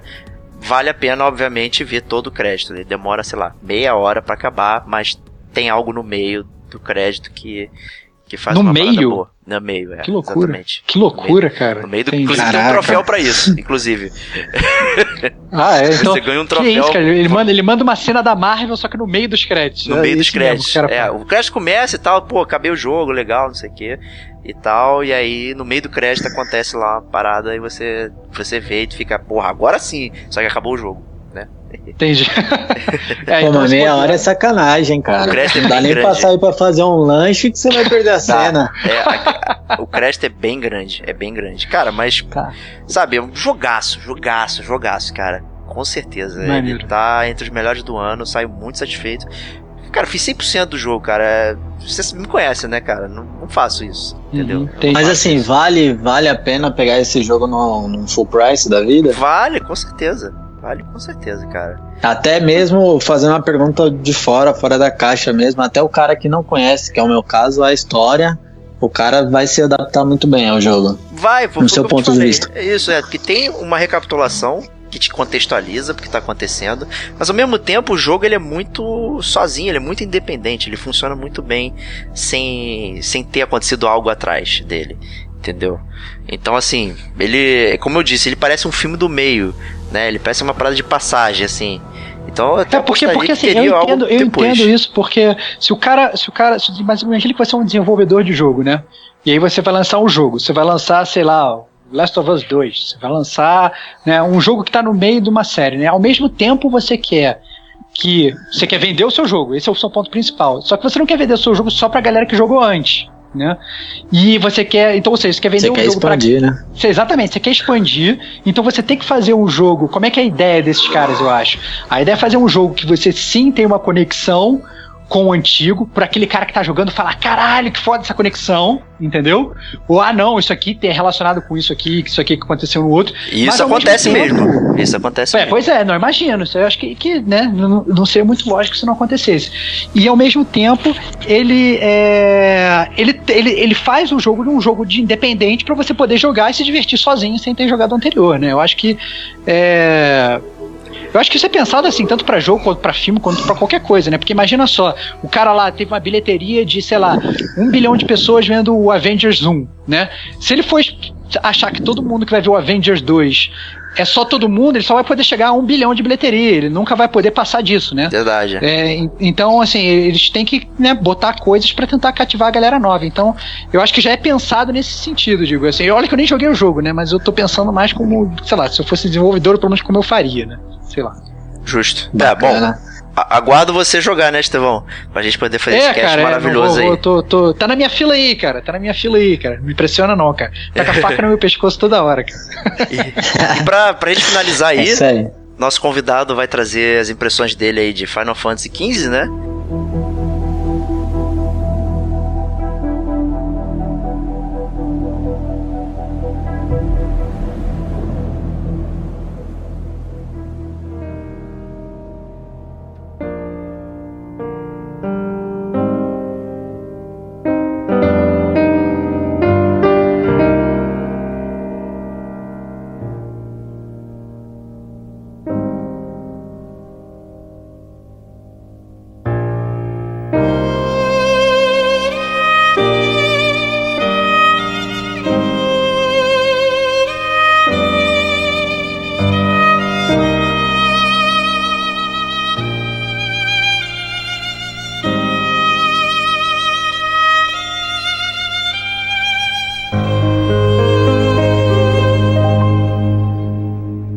Já acabei até fazendo spoiler aí do que ele tá detonando agora, né? Mas. É, eu fiquei, eu tô ansioso até pra ouvir, né? É, Final não, na verdade eu acho que a gente, a gente, iniciantes a gente e final, para né? fãs. Né? Cara, não me bota pressão não, porque eu acredito que isso aqui vai ser um mar de perguntas agora. Não, não, não assim, não, assim, só pra, só pra assim, é, eu acho que a gente deixou melhor pro final, porque eu acho que o Final Fantasy XV é um jogo que tá em voga no momento, né? Ele teve em voga, na verdade, por muitos anos, porque teve muita gente hypada esperando ele, né? É, durante muito tempo. Eu acho que é, tem, tem muita gente que está jogando agora, inclusive. Por incrível que pareça, eu nunca imaginei que tanta gente da minha lista estivesse parecendo jogando Final Fantasy XV. Isso é bizarro mesmo, né, cara? É. é. eu fiquei bastante surpreso como é que é um jogo que. É, porque geralmente, assim, RPG ele costuma ser um jogo muito famoso para fãs de RPG, né? Mas eu acho que Final Fantasy XV meio que transcendeu isso. Né? A gente, inclusive, falou no Gamer Como a Gente News que foi o melhor lançamento de Final Fantasy da história. Então nenhum Final Fantasy vendeu tanto no primeiro dia como esse, né? Vendeu então, tanto menos um porque eu não comprei, né? É, não, exatamente, exatamente. Por enquanto. Por enquanto. Por enquanto, ainda, ainda, o famoso ainda, né? Mas assim, eu acho que, que, que, vale salientar, assim, por exemplo, eu acho que o primeiro background que a gente, que a gente pode fazer é que assim, eu já joguei vários Final Fantasy ao longo da, da, história, eu sei que o Diego então jogou mais do que eu, o cara joga desde o 1 e tal. Mas e você, Diego? Conta aí a sua trajetória de Final Fantasy. Antes de entrar no 15 aí, conta a tua trajetória e tal. Como é que, como é que tu chegou no Final Fantasy 15? Por que, que você comprou? Entendeu? Qual foi, qual foi a tua parada, cara? Então, cara, é o seguinte, isso é até legal porque vai ter uma, um pouco de mescla aí no discurso que a gente vai fazer. Eu sou eu sou fã de carteirinha de RPG, sempre fui. Mas Final Fantasy, eu não sei porquê, se eu cheguei, a, eu cheguei tarde na plataforma PS1 ou o que que foi, mas eu não joguei Final Fantasy na época do 7, do 6, do 8, que era, se não me engano, é o que todo mundo fala, é um dos melhores. Então eu acabei pegando na plataforma PlayStation 2 e o primeiro Final Fantasy que eu joguei foi o Final Fantasy X, Final Fantasy X. Cara, esse jogo eu peguei para jogar e eu só parei quando eu fechei ele. Eu achei sensacional aquele mundo de CG, de cutscene que ele, ele, ele aplicava na plataforma, no console. Eu não lembro de um outro jogo na época que trouxesse um visual tão excelente como o jogo trazia. Fora o enredo, que foi um enredo, enredo sensacional na época, a questão de jogabilidade, a, a diversidade de player, de recrutamento, que você tinha, se não me engano, até oito players na sua party. Então, cara, eu tive uma experiência, uma experiência sensacional com Final Fantasy X. Foi dali que eu entrei na, na, na brincadeira. Viu, Estevão? Infelizmente. É que você é um hater do Final Fantasy X aí. Cara, eu sou um grande hater, mas tudo bem, cara. Eu sou mais hater quando você fala que é bom, cara. Quando os outros falam que é bom, eu respeito. Cara, o jogo é excelente, Estevão. Você tenta é jogar de novo. Não sei se hoje é o momento bom para pegar, porque evoluiu muito, né? Eu já joguei o remaster parte... e tá lindo, cara. O remaster do Final Fantasy X. Cara, tá eu tô bom. louco pra jogar o remaster, mas. Eu joguei eu no Vita, cara. É uma ótima experiência. Cara, é uma ótima é. experiência jogar ele no Vita. Porque ele traz tudo é, da versão internacional. Você tem os Dark Aeons, você tem os inimigos secretos e tal, bababá. Você tem a questão do Sphere Grid é, aberto, você pode entrar em qualquer lugar e tal, comprar tudo. É bem foda, assim. Fiquei mais empolgado ainda agora, hein? Vale, jogar isso daí. vale muito a pena. O remaster tá bem legal, cara. Tá, mas então, então mas... você. Então, digo, então, então voltando pra gente não, não, não, não fugir do foco aí. Então você já chegou empolgado no Final Fantasy XV, mas principalmente por causa do Cara, sucesso no Final Fantasy X. Eu, eu cheguei empolgado pelo fato de ser um RPG, né? É, o hype todo, a publicidade que se criou em cima do jogo. Verdade, verdade. E, e, e principalmente por, cara, a plataforma eu falando de PS4, falta, eu acho, eu, na minha cabeça faltava um Final Fantasy. A gente não tinha visto um Final Fantasy ainda no PS4. Então criou-se uma expectativa até pelo visual, pela qualidade que sempre teve a parte de, de fotografia do jogo em si. Então, cara, sou um, um fã absoluto de gráfico, não é só isso que me move, mas eu sou admirador. Então, cara, o jogo quando nasceu lá, o vídeo em si, a, a publicidade do jogo, ela já me cativou. E aí eu tava totalmente hypado. O jogo veio, eu comprei no primeiro dia. Fui lá no centro de São Paulo, que aí é Uruguaiana, que vocês falam, aqui é Santa Efigênia, 25 de março. Então eu fui lá, cara, no desespero para comprar o jogo é, não é pirata, hein? Não é, pelo amor de Deus, sem pirataria, o jogo original. Isso, porém, muito bem, muito no, bem. No mercado mais, como em fala, conta. antecipado. Em mercado conta e antecipado, né? Porque hoje você vai comprar num shopping, ele chega duas semanas depois e eu tava totalmente ansioso. Então fui lá, peguei o jogo, cheguei, primeira coisa foi fazer ligar o videogame e colocar 7 GB e meio de atualização. Ui. Aí veio aquela tristeza, tristeza. Clássico falei, geração atual, né? Clássico geração atual. Fui tomar um banho, fui fazer umas coisas, voltei, foi rapidinho e tal. Até porque aqui a internet é um pouco mais acessível em velocidade. beleza, tá disponível. Eu falei, vamos lá. E aí, cara, tô nisso até agora. Tô com 35 horas de gameplay capítulo 5. O jogo ele tem ele é são 15 capítulos. O jogo se passa num ambiente numa se passa em EOS, é chamado de EOS, EOS. Então é um mundo similar à Terra moderna. Por isso que a gente viu carros, viu coisas do tipo da atualidade no ambiente Final Fantasy. Então essa, essa Terra moderna ela é dividida em várias nações, por exemplo. E aí tem a, a nação Lucis, que é onde o, o Noctis, que é o protagonista do jogo, mora. É o reino dele. Tem Tenebrae, tem Nilfheim, Solheim e Acordo, que são as principais na história. E aí, é, foco total em Lucis e Nilfheim. Nilfheim é o garoto mau e Lucis é o garoto bom da história, vai. Então, assim, é, a história ela começa já num, numa coisa maluca lá, não, não, querendo dar spoiler, mas ela já, já te contextualiza um pouco do que está acontecendo. E aí explica um pouco mais dos cristais, que até em algumas resenhas antecipadas o povo já tinha falado, para quem procurou informação, mas em específico, assim, de forma sintetizada, cada reino possuía um cristal, só que conforme, conforme muitos anos de guerra, é, os cristais foram sendo dizimados. E aí só restou um que é, é justamente Lucis, que é a, o reino do personagem principal. Entendi. Só que existe um. E aí, cara, assim, Lucis, por ter o cristal, que envolvia muita magia, se desenvolveu e desenvolveu a sociedade em pró da magia. Sim. Já os, os demais, eles se desenvolveram com, com a parte mecânica, militarismo, é, é, armas de guerra e tudo mais, porque eles não tinham o cristal. E aí criou-se uma, uma, vamos chamar de inveja, sei lá, por parte do reino adverso, que é o Nilfheim. E aí entra um pouquinho do, do que vai gerar um pouco mais de spoiler, mas começa aí, meio que uma guerra fria ocasionando tudo isso. Entendi. E aí, cara. Talvez uma busca pelos cristais, pelo cristal que falta, isso. uma coisa assim. Entendi, entendi. É isso e aí. O que, o que, e o que é o seu personagem principal? Porque eu, pelo que eu vi, do, assim, eu, eu tentei não me spoilerizar, por incrível que pareça, e tentei negar qualquer tipo de informação sobre a história do Final Fantasy XV.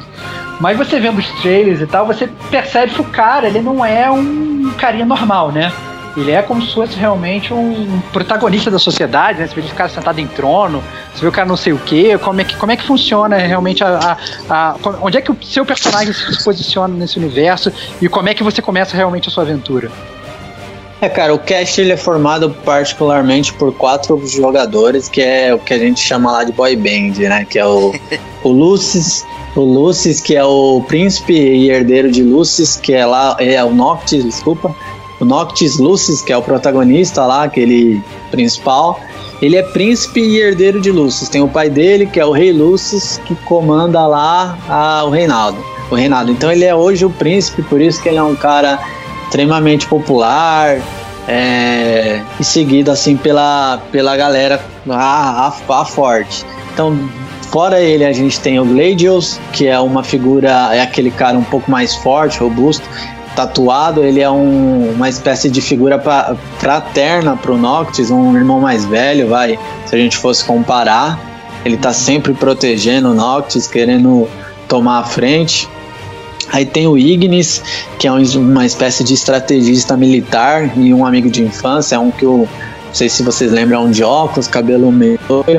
Ele é um cara um pouco mais inteligente da turma, que vai sempre recomendar. Você vai botar numa side quest, ele vai falar: Acho que é melhor a gente descansar, é melhor a gente não ir agora, não tá pronto. É um cara que sempre usa um pouco mais de estratégia. Uhum. É, daí tem o, Prom, o Prompto, que é um mais novo da turma, é o menorzinho, é uma espécie de amigo do Noctis, mas de classe mais baixa, que ele cita muito na história, assim, não na história, mas quando você está explorando o mapa, isso que é legal, tem um diálogo bem bacana enquanto você não está 100% imerso numa side quest ou numa main quest, e aí você ouve muito a, a conversa, ela é muito produtiva, é muito bacana. E aí ele fala que sempre é uma surpresa estar tá lá, porque ele vem de uma classe mais baixa. E aí, por último, tem a princesa Luna Freya, que é uma espécie de é, princesa, exatamente, na verdade já falei, né? Ela é uma princesa de outro reino e meio que o jogo é. A, não sei se pode ser classificar spoiler ou não, se for não, depois a gente não, corta que... isso. Mas é, é, A Luna Freya ela é, ela é o acordo pro fim da guerra. O Noctis precisa viajar de uma ponta a outra para casar e formar um tratado de paz. Ah, então a Luna entendi. Freya ela acaba sendo meio que protagonista para a saga. Entendi, pra, entendi. pro objetivo Então, do. na verdade, do- ele, é, ele é um jogo moderno, mas é aquele negócio, né, que parece antigamente. Ah, não, vou casar minha filha com a filha do outro rei lá pra fazer a paz entre as nossas terras e tal. Então, É isso. a, a ideia, a ideia é moderna, só que, só que é antiga também ao mesmo tempo. é Maneiro, é. legal. É, tem muitos É, é paralelos legal. aí com, com os antigos, né? A questão dos cristais e tal. Eu fiquei. Eu, não- eu, na verdade, eu fiz o Estevão também, não, não sabia absolutamente nada da, da história, não queria saber de nada. E esse negócio dos cristais ia ser bem legal, que faz, remete aos Final Fantasy do passado e tal, que era bem, bem focado na questão dos cristais, né? E essa questão de magia e tecnologia se misturar é um pouco o Final Fantasy VI também, né? Que, que tem essa questão é, dicotômica entre magia e tecnologia, o que, que prevalece e tal, não sei o que. Então, assim, tô achando bem legal, hein? Tô- Entendi, entendi. Tô achando bem legal. Achando Tá, bem então, legal. então tá, então beleza. Então a gente já, já, já botou o pano de fundo aí. Agora, de Diego, vou, te botar, vou te botar na fogueira aí, porque eu quero saber como é que funciona Manda o ver. game- porque, como é que funciona o gameplay. Por quê? Porque eu já joguei o jogo, né? Eu não joguei o jogo, a versão Você final. Jogou o jogo, mas você eu- jogou o jogo. É, calma, calma. tu- tu- Deixa eu jogou explicar, beta. é, eu joguei os betas aí, nessas feiras aí que aparecem, esses platinos demos que volta e meia aparecem aí na, na PSN, entendeu? Então eu já meio que já, já entendi como é que o jogo funciona, pelo menos nessas feiras, nesses betas que eu Sim. joguei. E a Tem uma verdade. prévia, né? É, eu já tenho uma mini prévia. E a verdade, a grande verdade é que eu, pelo menos a minha primeira impressão, foi uma. Porque eu achei o combate uma porcaria. Eu achei realmente muito ruim, entendeu? Eu achei que não. não, não é, é, é, não, não, não, eu não necessitava de uma, de uma habilidade, de uma habilidade para ganhar as batalhas. Eu só ficar apertando bola, bola, bola, bola, bola, e eu ganhava todas as batalhas. É, mas eu não sei se também isso foi um precedente aberto só pro beta, para ficar mais fácil da pessoa jogar. Entendeu? Ou se o jogo é realmente assim. Então, como é que funciona essa questão do gameplay das batalhas, que sempre foi um ponto muito forte da série Final Fantasy? Tá, falando de batalha, cara, combate mesmo. A gente. É, eu, dando minha opinião, acredito que quando você jogou lá, o. Até por ser uma feira exclusiva para teste, os caras devem ter programado um life muito maior, uma facilidade para não acabar com a animação da galera. Mas falando de combate, ela se define de duas formas e muita gente não sabe. Você pausa o jogo, você entra em options, você tem como escolher ou combate tradicional, que é o clássico, ou combate estratégico. Eu, particularmente, estou jogando no estratégico, que une um pouco da, da velha escola lá do, do Final Fantasy, que é ver qual que é o elemento que ele tem vantagem, desvantagem, qual espada tem vantagem ou não. Então eu tô curtindo um pouco mais, ele é um pouco mais cadenciado e lembra um pouco Dragon Age Inquisition. Caraca, ia falar Então, isso isso que é um- agora. É Lembra isso aí. Então é, é isso que eu, eu achei bacana, cara. Eu testei o outro modo. Particularmente ele lembra o que você tá falando, que é o bate, bate, bate, bate, matou. Então, mas ainda voltado para esse clássico, cara, ele tem uma dificuldade porque ele já vem no próprio comando onde ele tem a esquiva agora. Você vai tomar um dano, você tem como dar um parry, você tem como esquivar, ele traz uma fórmula, não na dificuldade, claro, mas ele traz uma fórmula de Dark Souls, de Bloodborne, mais de Bloodborne, né? Então, assim, não é um jogo que, particularmente, se você estiver no mesmo level que seu enemy, ou se você estiver abaixo, você vai conseguir sair na porrada e ganhar. Hoje, por exemplo, eu tô jogando tanto a side quest, tô com 35 horas de gameplay, que eu vou bater num mob lá, um carinha fraquinho. É, se eu fazer só bater bola, bola, bola, bola, eu mato. Mas não. Esse, é, não especificamente eu vou conseguir fazer isso no inimigo do meu level, entendeu? Entendi, entendi. No, por quando você chega no inimigo do seu level, você realmente tem que Você tem um que ser pouco... estratégico, Entendi, você tem que entendi. jogar com a esquiva, tem um modo, tem um- uma, uma espécie de golpe novo, que pra mim é novo, eu não sei se, se eu tiver errado, vocês me corrigem, que eles chamam de translocação. Essa translocação, o que, que ela faz? Você vai ter pontos específicos no, na range de batalha onde você segura o botão e ele teleporta, mas ele Esse é novo, teleporta esse é novo. muito rápido e ele teleporta em ataque. Você pode teleportar, você está longe do inimigo, teleporta já dando um combo nele. Então você mescla o seu combate com a translocação, mais esquiva e parry. Então você tem uma, uma fusão de, de, de golpes que torna um pouco mais diverso o combate. Isso que é bacana. Entendi. É, pra galera que tá jogando, cara, aquele famoso JRPG ou estilo de turno que é velha guarda aí, o, o feedback que a galera tem, né, principalmente quem é fã, é muito negativo até pela mudança e a transição que houve. Mas o, o jogo ele é excelente no, no, no, quesito de diversidade de combate. Então isso que é legal falando do combate que é, então, acho que é a sua então, pergunta. o que eu entendo disso tudo é que assim, que o jogo ele tem um ótimo combate, ele não tem um ótimo, ótimo combate de Final Fantasy. Né, eu acho que talvez, olhando só para esse enfoque de, de, de, assim, porque eu sou meio purista nesse ponto, né? Não sei. Tá bom. É, é, é, é, sou, é, sou velho. Velho, tá, pode não ser. é purista, pode velho. ser. Tá, tá, tá, tudo bem, pode ser, pode ser o velho, mas assim, o, o meu ponto é, é, ele pode ser um ótimo jogo, ele pode ser um ótimo combate, é, só que talvez ele não seja um ótimo combate de Final Fantasy. Entretanto, o que não vai fazer dele é um, ótimo, um, um Final Fantasy ruim, entendeu? Esse, é só o, entendeu? É, é só, acho que assim, só o, só o combate que realmente talvez não fique é um pouco caracterizado no que a gente viu, sei lá, nos últimos 20 anos de, de, de, de é Final Fantasy, né? E até, cara, esse é um ponto que o Tabata trouxe, acredito eu, para atrair mais público. E isso trouxe muita gente. A galera que nunca foi fã do turno, a galera tá jogando em massa o jogo, porque curtiu demais a questão do combate. Então, assim, isso é muito subjetivo, isso é muito temporal. A gente tem que levar em conta diver, diversos fatores para avaliar o combate de forma justa. É, então, de forma Pode falar. Volta, só, só, só, volta, sem, sem querer interromper, mas interrompendo. Volta até exatamente naquela questão que a gente estava falando no último bloco aí do Deus Ex, né? O cara que quer fazer um outro jogo, ele tem que tem que chamar uma galera nova, ele quer agradar os antigos também. A verdade é que a fanbase do Final Fantasy, ela vai comprar o Final Fantasy de qualquer forma, porque é fã da Com série. Com né? certeza. Né? Então é o cara ele mudou o combate, ele conseguiu atrair mais gente ainda. Então eu acho que a, pelo menos a Essa estratégia é a da Square nesse sentido aí foi, foi boa. Mas fala aí, desculpa ter te interrompido, cara. Não, é isso. É... E aí, cara, de combate é isso. Acho que assim, a recomendação que eu dou pra galera que não começou, que tá começando, ou tá no começo e tal é, muda para estratégico, vai aproveitar muito mais o jogo, é muito mais, é, como já diz o nome, estratégico mesmo, mais mais divertido de é, então acho mais desafiador, que né? mais desafiador. Falando de dificuldade é um cara que tem um cara é o cara que joga um Dark Souls o cara vai achar muito fácil o jogo ou ou pra, perto disso. Então assim o jogo ele começa com dois níveis de dificuldade easy e normal não acredito eu que você terminando o jogo ele libera o hard. É bom então, que assim, no pra com... mim. oh, mas deixa eu te perguntar, Digo, antes de prosseguir aí. É, ao contrário do Estevão, eu joguei o primeiro demo lá atrás que veio com Final Fantasy Type Zero, né? Que inclusive eu comprei só para jogar o demo do Final Fantasy X, do Final Fantasy XV. O episódio de do Sky, né? É, o episódio do Sky. E ele tinha um sistema de batalha lá que ele trocava meio que as espadas, né? Você fazia o combo e aí as espadas ficavam diferentes e tal, e davam efeitos diferentes nos inimigos, não sei o que. É, isso se manteve na versão final? É uma versão modificada Manteve. Disso? É.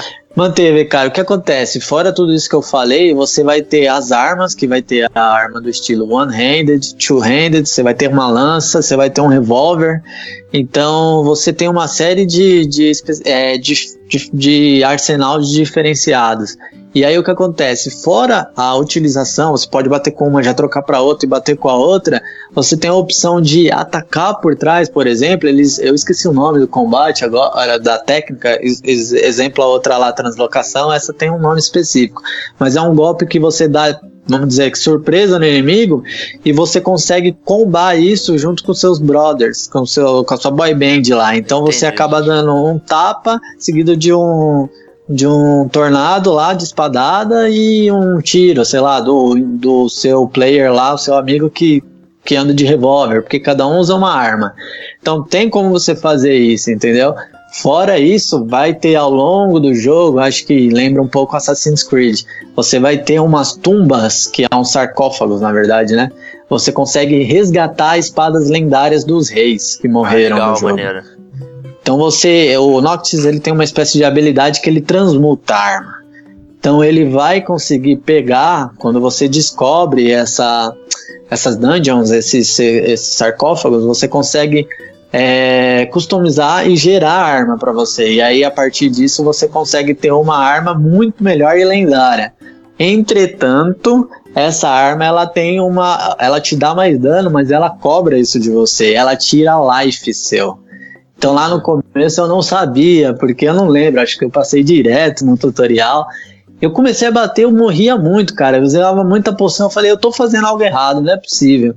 E aí foi que eu percebi que a arma ela tira dano seu.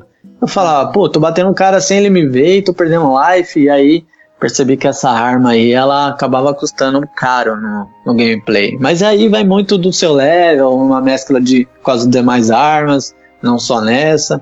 Mas assim, a, a, a, a questão de, de, de diversificação do negócio, do estilo do combate em si, é, é isso que é bacana. Ele te dá a opção de jogar de diversas formas. Se você não se adapta de um, você manda pro outro e aí você vai seguindo. Isso que é bacana. É, parece então, muito eu... reducionista ficar falando que é só um button masher, sendo que você tem várias opções aí, né? E acaba é, sendo a opção é. mais preguiçosa ficar só apertando o botão, né? E, e progredir no jogo. Então, eu tenho outra pergunta, na verdade. É, já, agora, já, já mudando um pouco de capítulo, eu queria fazer mais ou menos a mesma pergunta que eu, que eu fiz pro Diego com relação ao Deus Ex, né? É, o Final Fantasy, ele geralmente é aquele jogo de RPG que você tem a sua main quest, mas você também tem é, é, side quest para você fazer, né? Aquelas missões secundárias. Presumo aí que dessas suas 35 horas de jogo aí, Diego, você já deve ter ficado um bom tempo fazendo side quest, né? Então, é, como é Umas que... Umas 30 tá... horas. Entendi. Sempre... Como é que... Como é que tá essa side quest, cara? Cara, a, falando de sidequest, elas são viciantes. De qualquer forma, seja ela vaga ou não, ela é. Não sei, não dá para classificar, mas ela é divertida, ela é, ela é imersiva. Você acaba falando, não, vou antes de dormir, eu vou fazer só mais essa. Daí você vai lá e faz duas, três.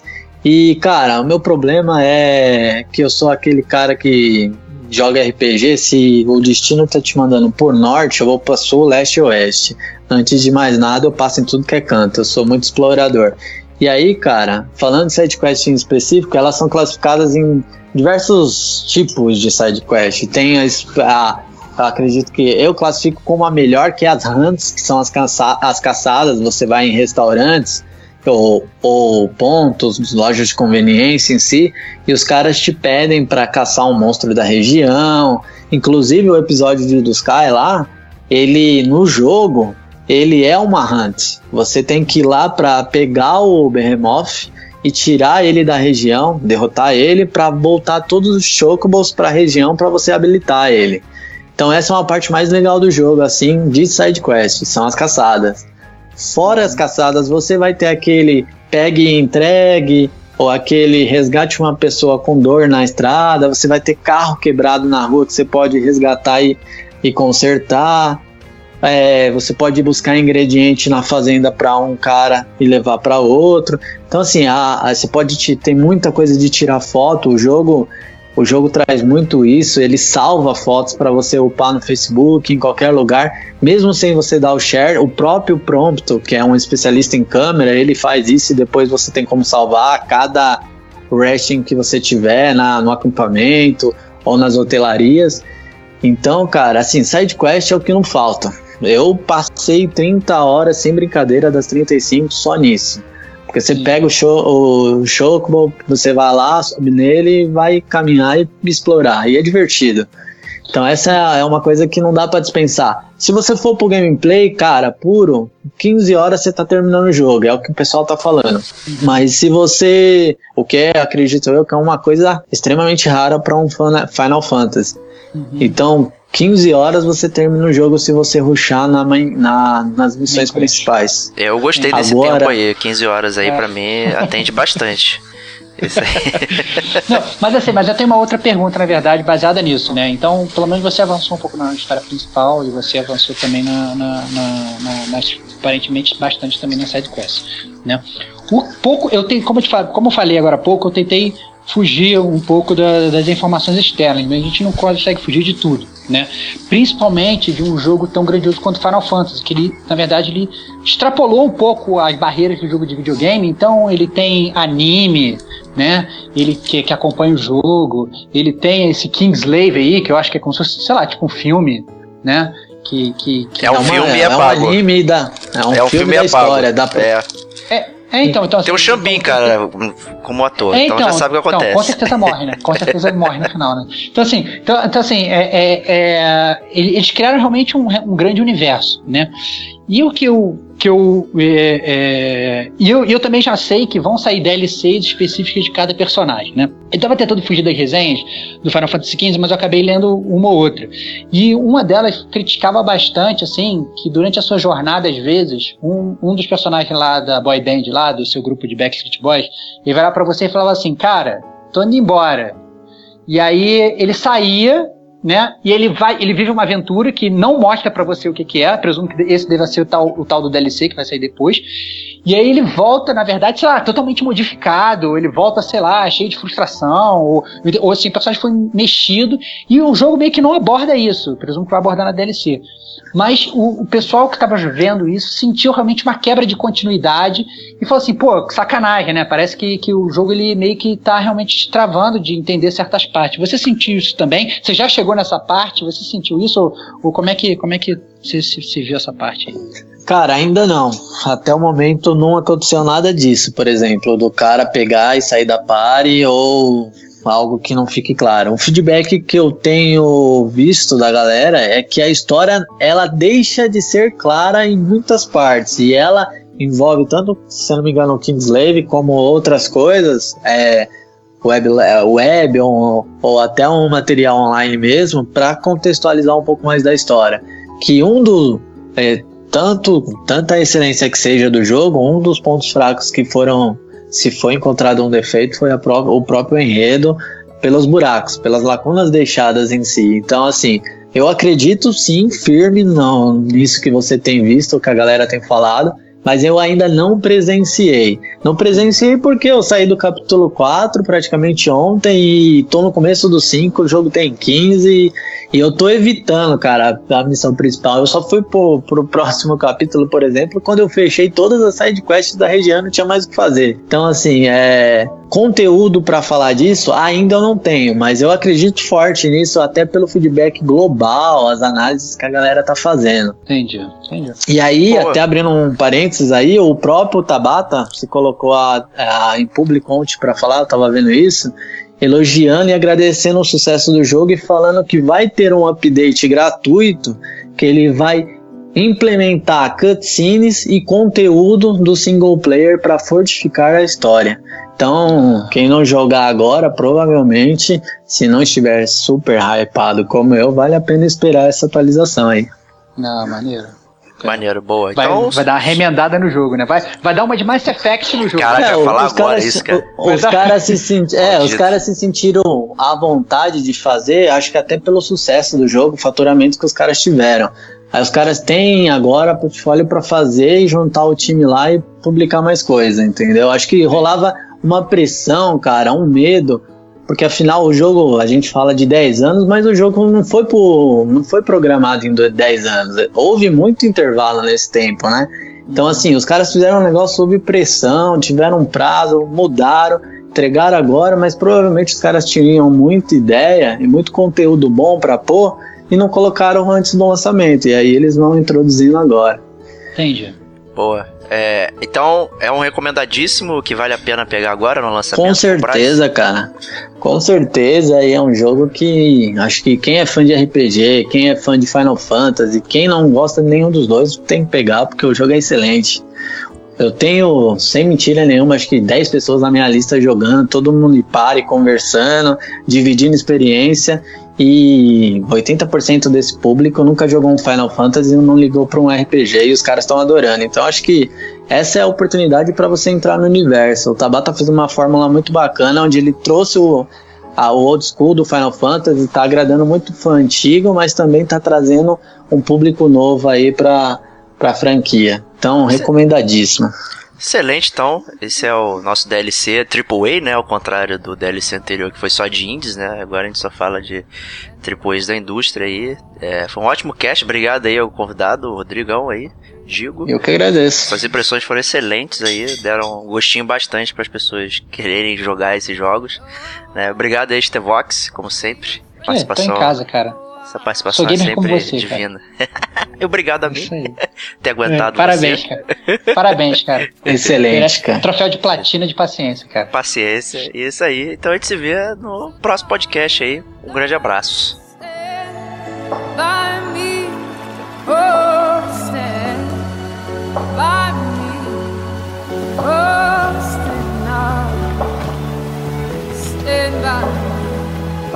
Stand by. No.